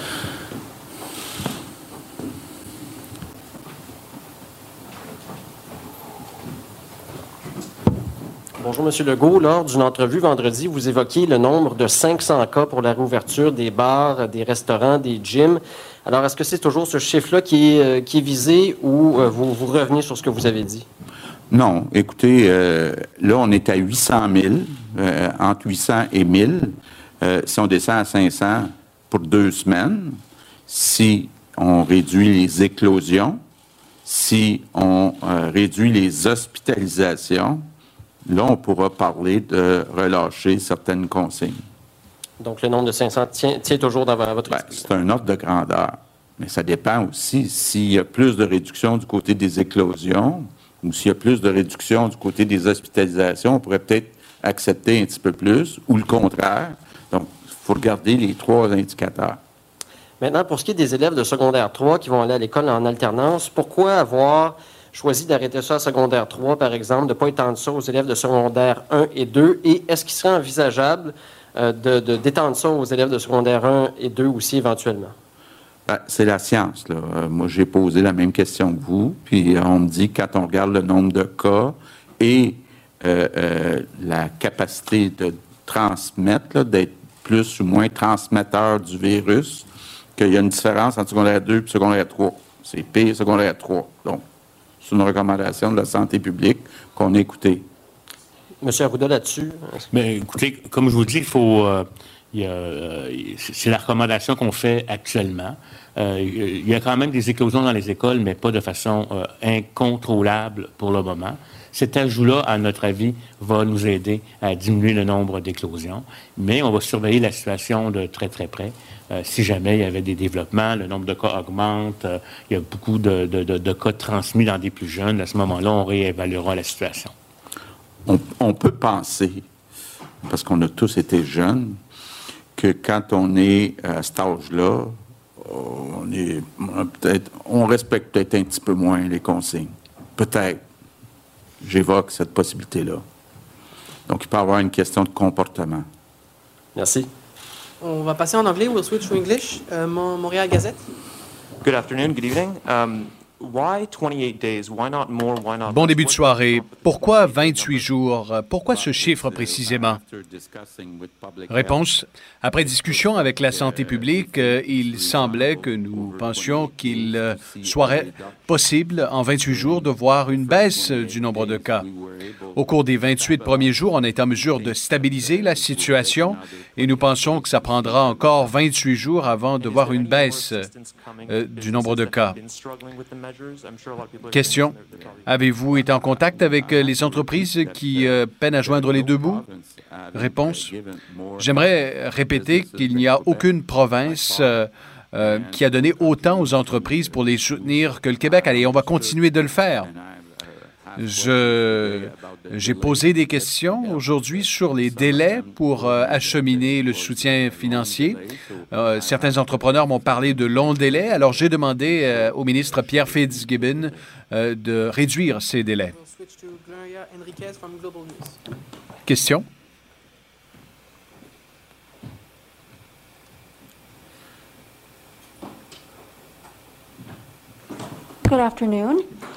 Bon après-midi. J'aimerais euh, vous demander de répéter ce que vous avez dit à ma collègue. Euh, pourquoi ne pas étendre cette mesure à l'ensemble des euh, élèves du secondaire? Réponse. Lorsque vous regardez les statistiques, il y a alors, le Premier ministre euh, qui reprend donc euh, pour euh, nos collègues anglophones cette information concernant les classes. On sait que le secondaire 3 aussi, dès lundi de la semaine prochaine, suivront leurs cours en alternance, une journée sur deux en présence. Le gouvernement qui prolonge donc pour quatre semaines des mesures sanitaires jusqu'au 23 novembre en zone rouge. On prolonge du même coup les mesures d'aide aux commerces et restaurants touchés par la pandémie. Le premier ministre qui vient de répondre en anglais justement là-dessus qu'il veut réduire le délai pour euh, remettre ces subventions aux entreprises. On garde le cap euh, sur deux activités, l'école, le travail, et devant la multiplication euh, des cas d'éclosion dans le milieu de travail, ben, le gouvernement fait appel à, à la CNESST pour aller justement enquêter, voir ce qui se passe sur les lieux de travail. Et on permettra encore aux jeunes de passer l'Halloween, même en zone rouge. On dit que c'est important, tellement important. Avec nous, donc, Mario, Diane Lamar qui se joignent également à Paul et Emmanuel. Euh, donc, euh, on s'y attendait tous. On prolonge donc pour un mois ces mesures-là. Euh, Emmanuel d'abord. Oui, je pense que le, gouvernement est assez candide en disant qu'on n'a pas réussi en 28 jours à générer la marge de manœuvre nécessaire pour assurer que le réseau de la santé mhm. tienne le coup. Donc, plutôt que d'y aller de semaine en semaine, il fixe cet objectif de 28 jours, un autre mois donc de semi-confinement, là, dans lequel, par ailleurs, il laisse peut-être une, ouverture si ça va mieux. Euh, on sent que c'est un gouvernement qui agit un peu euh, là, qui, est, hmm. qui, est, déçu et conscient là, du, de la fatigue euh, qui s'installe dans la population. Oui, parce qu'il y a beaucoup de fatigue. J'ai hâte de voir, euh, Mario, ce que décideront de faire finalement les propriétaires de gym, eux qui ont annoncé ce matin avec beaucoup d'éclat qu'ils allaient peu importe ce que dit M. Legault ce soir, rouvrir jeudi. Pourront-ils le faire? Parce que M. Legault promet là, maintenant des amendes et une inspection. Ils seront, ces gens-là, certainement mis euh, en amende. Les règles sont claires, elles le sont pour tout le monde. Le gouvernement ne peut pas donner un passe-droit aux uns s'il ne le fait pas pour les restaurants, les salles de spectacle et autres. Donc, à mon avis, la grande majorité, il ne se donnera pas beaucoup d'amendes. La grande majorité, à mon avis, vont se conformer. Même si on fait de la conférence de presse ou qu'ils se sont joints à la coalition, je pense qu'ils vont se conformer. Peut-être quelques récalcitrants paieront l'amende, vont se retrouver euh, à payer, à payer l'amende. Moi, ce qui m'a frappé quand même dans le point de presse, Pierre, c'est que Évidemment, quand on regarde ça dans notre, dans notre carré de sable, le Québec, on a l'air d'être déçu parce qu'on disait au bout de 28 jours, on espérait qu'on allait faire baisser le nombre de cas. Mais si on prend un pas de recul en dehors de notre carré de sable et qu'on regarde le Québec dans le monde, là, aux États-Unis, ça sort un après l'autre, les États. En Utah, euh, on dit qu'on va être obligé de trier peut-être à partir de la semaine prochaine les patients. On ne pourra plus soigner tout le monde. Les soins intensifs débordent. Les États-Unis, dans l'ensemble, ont un nombre de cas record. Toute l'Europe presque tous les pays ont des nombres de cas records au cours de la dernière semaine. Alors, c'est une flambée des cas, une flambée de, contagion de la COVID partout autour de nous. Puis nous, notre courbe, malgré tout, notre courbe s'est stabilisée. Mhm. Je trouve que, ben, une chance, M. Legault, au début, à remercier les Québécois, mais je trouve qu'il faut quand même euh, pas trop se déprimer et se dire, ben, dans, si on se regarde le Québec dans le monde, cette fois-ci, on a quand même repris le contrôle sur notre affaire parce que oui, les gens ont été disciplinés. On veut encore mieux, on veut que ça baisse, on veut enlever des mesures, ben, mais ce qui se passe, si on se compare avec le reste du monde, c'est pas pire tout là. Oui, il y en a six à sept fois plus de, cas du côté de la France et là-dessus, il a beaucoup insisté tantôt. Euh, Paul, je veux revenir sur ces... Pourquoi dire dans deux semaines, on va réévaluer? C'est laisser euh, de l'espoir à parce qu'on vise, on a l'impression véritablement à la période des fêtes qu'on voudrait sauver pour tout le monde. Alors, on veut amener tout le monde à respecter le plus rapidement possible ces mesures-là? C'est l'objectif clair, euh, essayer d'aménager un temps des fêtes autant soit peu normal dans le contexte actuel pour euh, les Québécois et les Québécoises. On a vu, euh, Pierre aussi, le premier ministre, jouer, mettre tout son poids dans, la balance pour convaincre les Québécois de, de ne pas lâcher, de mm-hmm. tenir bon, parce que c'est pas facile au plan psychologique pour, pour bien des gens. Et à la fin de, de sa présentation, lorsqu'il a dit euh, plus que jamais dans notre histoire, notre destin est lié en ce moment. Pierre, ce sont des, des mots assez lourds, pesants pour, pour un premier ministre. Et c'est pas évident pour lui. Je veux revenir sur euh, l'histoire, le défi lancé ce matin par euh, les, les, propriétaires de, de, gymnases, avec entre autres un, membre en règle des Hells Angels, imaginez en direct à, à, la télévision. on a senti le premier ministre être très prudent. la tentation devait y être pour jouer du muscle. L'expression est juste dans ce cas-là. Mais n'empêche, cette idée saugrenue de défier le gouvernement au moment où tout le monde fait des sacrifices en ce moment, laissait au premier ministre ce soir la, partie plus facile pour expliquer aux gens ne lâchez pas et on fera surtout pas d'exception pour personne. On sent que les décisions sont pas faciles pour le premier ministre Emmanuel. Il a commencé en rappelant 10 décès encore hier. Il dit je sais pas si pour vous 10 euh, décès ça passe comme ça, mais pour nous ça devient de plus en plus difficile. Il a fait allusion également au réseau de la santé qui est déjà sous pression et il ne faudrait pas que les cas d'hospitalisation euh, augmentent. Oui, non. Et, sur la question des, des, décès, 10 par jour, c'est quand même énorme. Hein? Depuis le début du mois d'octobre, il y a plus de personnes qui sont mortes de la COVID au Québec que pendant les trois mois précédents. Alors, on voit qu'on encaisse le coût de cette flambée des cas du mois de septembre et que ces répercussions vont se faire sentir encore euh, longtemps. Oui, le système de réseau est bancal, il est fragile et ses ressources humaines ne sont pas illimitées mhm. non plus. C'est ça qui vient compliquer la donne. Alors, le gouvernement se bat sur tous les fronts quand on, parle du, réseau de la santé. Euh, protéger la santé des travailleurs, assurer qu'il y a assez de lits pour soigner la COVID. Mais en même temps, il y a une autre course contre la montre, c'est celle d'essayer de régler le plus rapidement possible la liste d'attente des 140 000 mhm. chirurgies qui ont été mises de côté à cause de la première vague. Alors, c'est vraiment un défi titanesque auquel il est confronté. Mario, on demande toujours euh, au gouvernement sur quels critères vous vous basez pour établir ces mesures ou les garder, ces mesures-là? Il a rappelé aujourd'hui que c'est le nombre de cas, le nombre d'hospitalisations, le nombre d'éclosions. Et on sait que le milieu de travail est particulièrement touché par les éclosions. Et là-dessus, le gouvernement va mettre de la pression. Ouais. Et d'ailleurs, M. Legault a finalement répété son chiffre de 500. Je pense qu'il est prudent avec ça parce qu'il se dit, mhm. et, comme il l'a bien mentionné, c'est ça, s'il y avait des éclosions très limitées, puis tout ça, ils pourrait peut-être tolérer 550, 600. Mais par contre, si le système de santé est débordé, ben là, peut-être que 450, tu sais, il veut pas s'accrocher à un chiffre seulement. Mais ça nous donne quand même, comme population, un ordre de grandeur. Il faudrait que ça rebaisse à peu près de. faudrait que ça rebaisse à peu près de moitié. Les milieux de travail, ben, c'est parce qu'il y a plusieurs autres activités qui sont fermées. Et par, euh, on va dire, par exclusion des, autres choses qui sont fermées, les milieux de travail deviennent de facto le premier lieu euh, de, de, contamination. Et le ministre Dubé l'a bien expliqué. Je veux dire, quand tu passes beaucoup de temps, mettons au travail, tu passes 9 heures mettons, ton repas arrive à la, la, la, quatrième heure, le cinquième heure, tu es avec le même monde, tu es dans le même milieu. C'est sûr qu'il y a c'est naturel d'oublier un peu, de baisser la garde, d'oublier un peu les règles, de, de, de, relaxer trop. Et donc, euh, on veut pas, on veut pas que les milieux de travail deviennent les, sources d'éclosion. Donc, on va là aussi envoyer les inspecteurs de la CNESST. Oui, Paul, sur l'Halloween, je vais y revenir parce que le premier ministre, bon, cette question-là, je pense qu'elle lui a été posée. On, dit, est-ce que c'est encore une bonne idée de passer l'Halloween en zone rouge?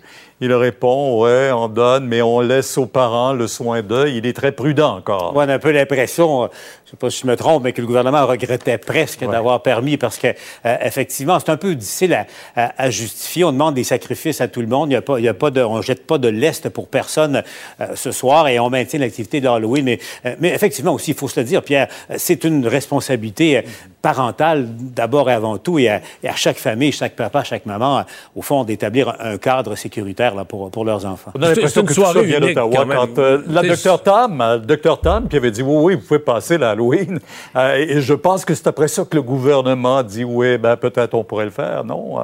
Oui, mais je pense que la, la, la, difficulté à laquelle la directrice de la santé publique du, du Canada est confrontée, c'est que la réalité est absolument différente, différente d'une province à l'autre et même à l'intérieur même des provinces. Donc, c'est Ouais. un peu ça l'idée de dire, nous, on n'a pas de problème à l'intérieur de certains baromètres, mais c'est à chaque région spécifique de le faire. Mario, vous vouliez ajouter quelque chose aussi en le là-dessus? permettant, a voulu Ouais. éviter de mettre la pression sur les villes, mais en même temps, il y a une Oui. certaine contradiction, on s'entend. Ouais, non, j'allais dire que l'Halloween, l'Halloween, c'est une soirée unique. C'est là qu'il faut faire quand même attention. Faudrait pas que ça devienne une soirée de gâchis où il y a des rassemblements, etc. Mais c'est une seule fois, c'est un seul soir dans l'année. Et je pense que c'est ce qui a encouragé le gouvernement à donner cette petite espèce de petit sentiment de liberté. C'est c'est une fois. Là.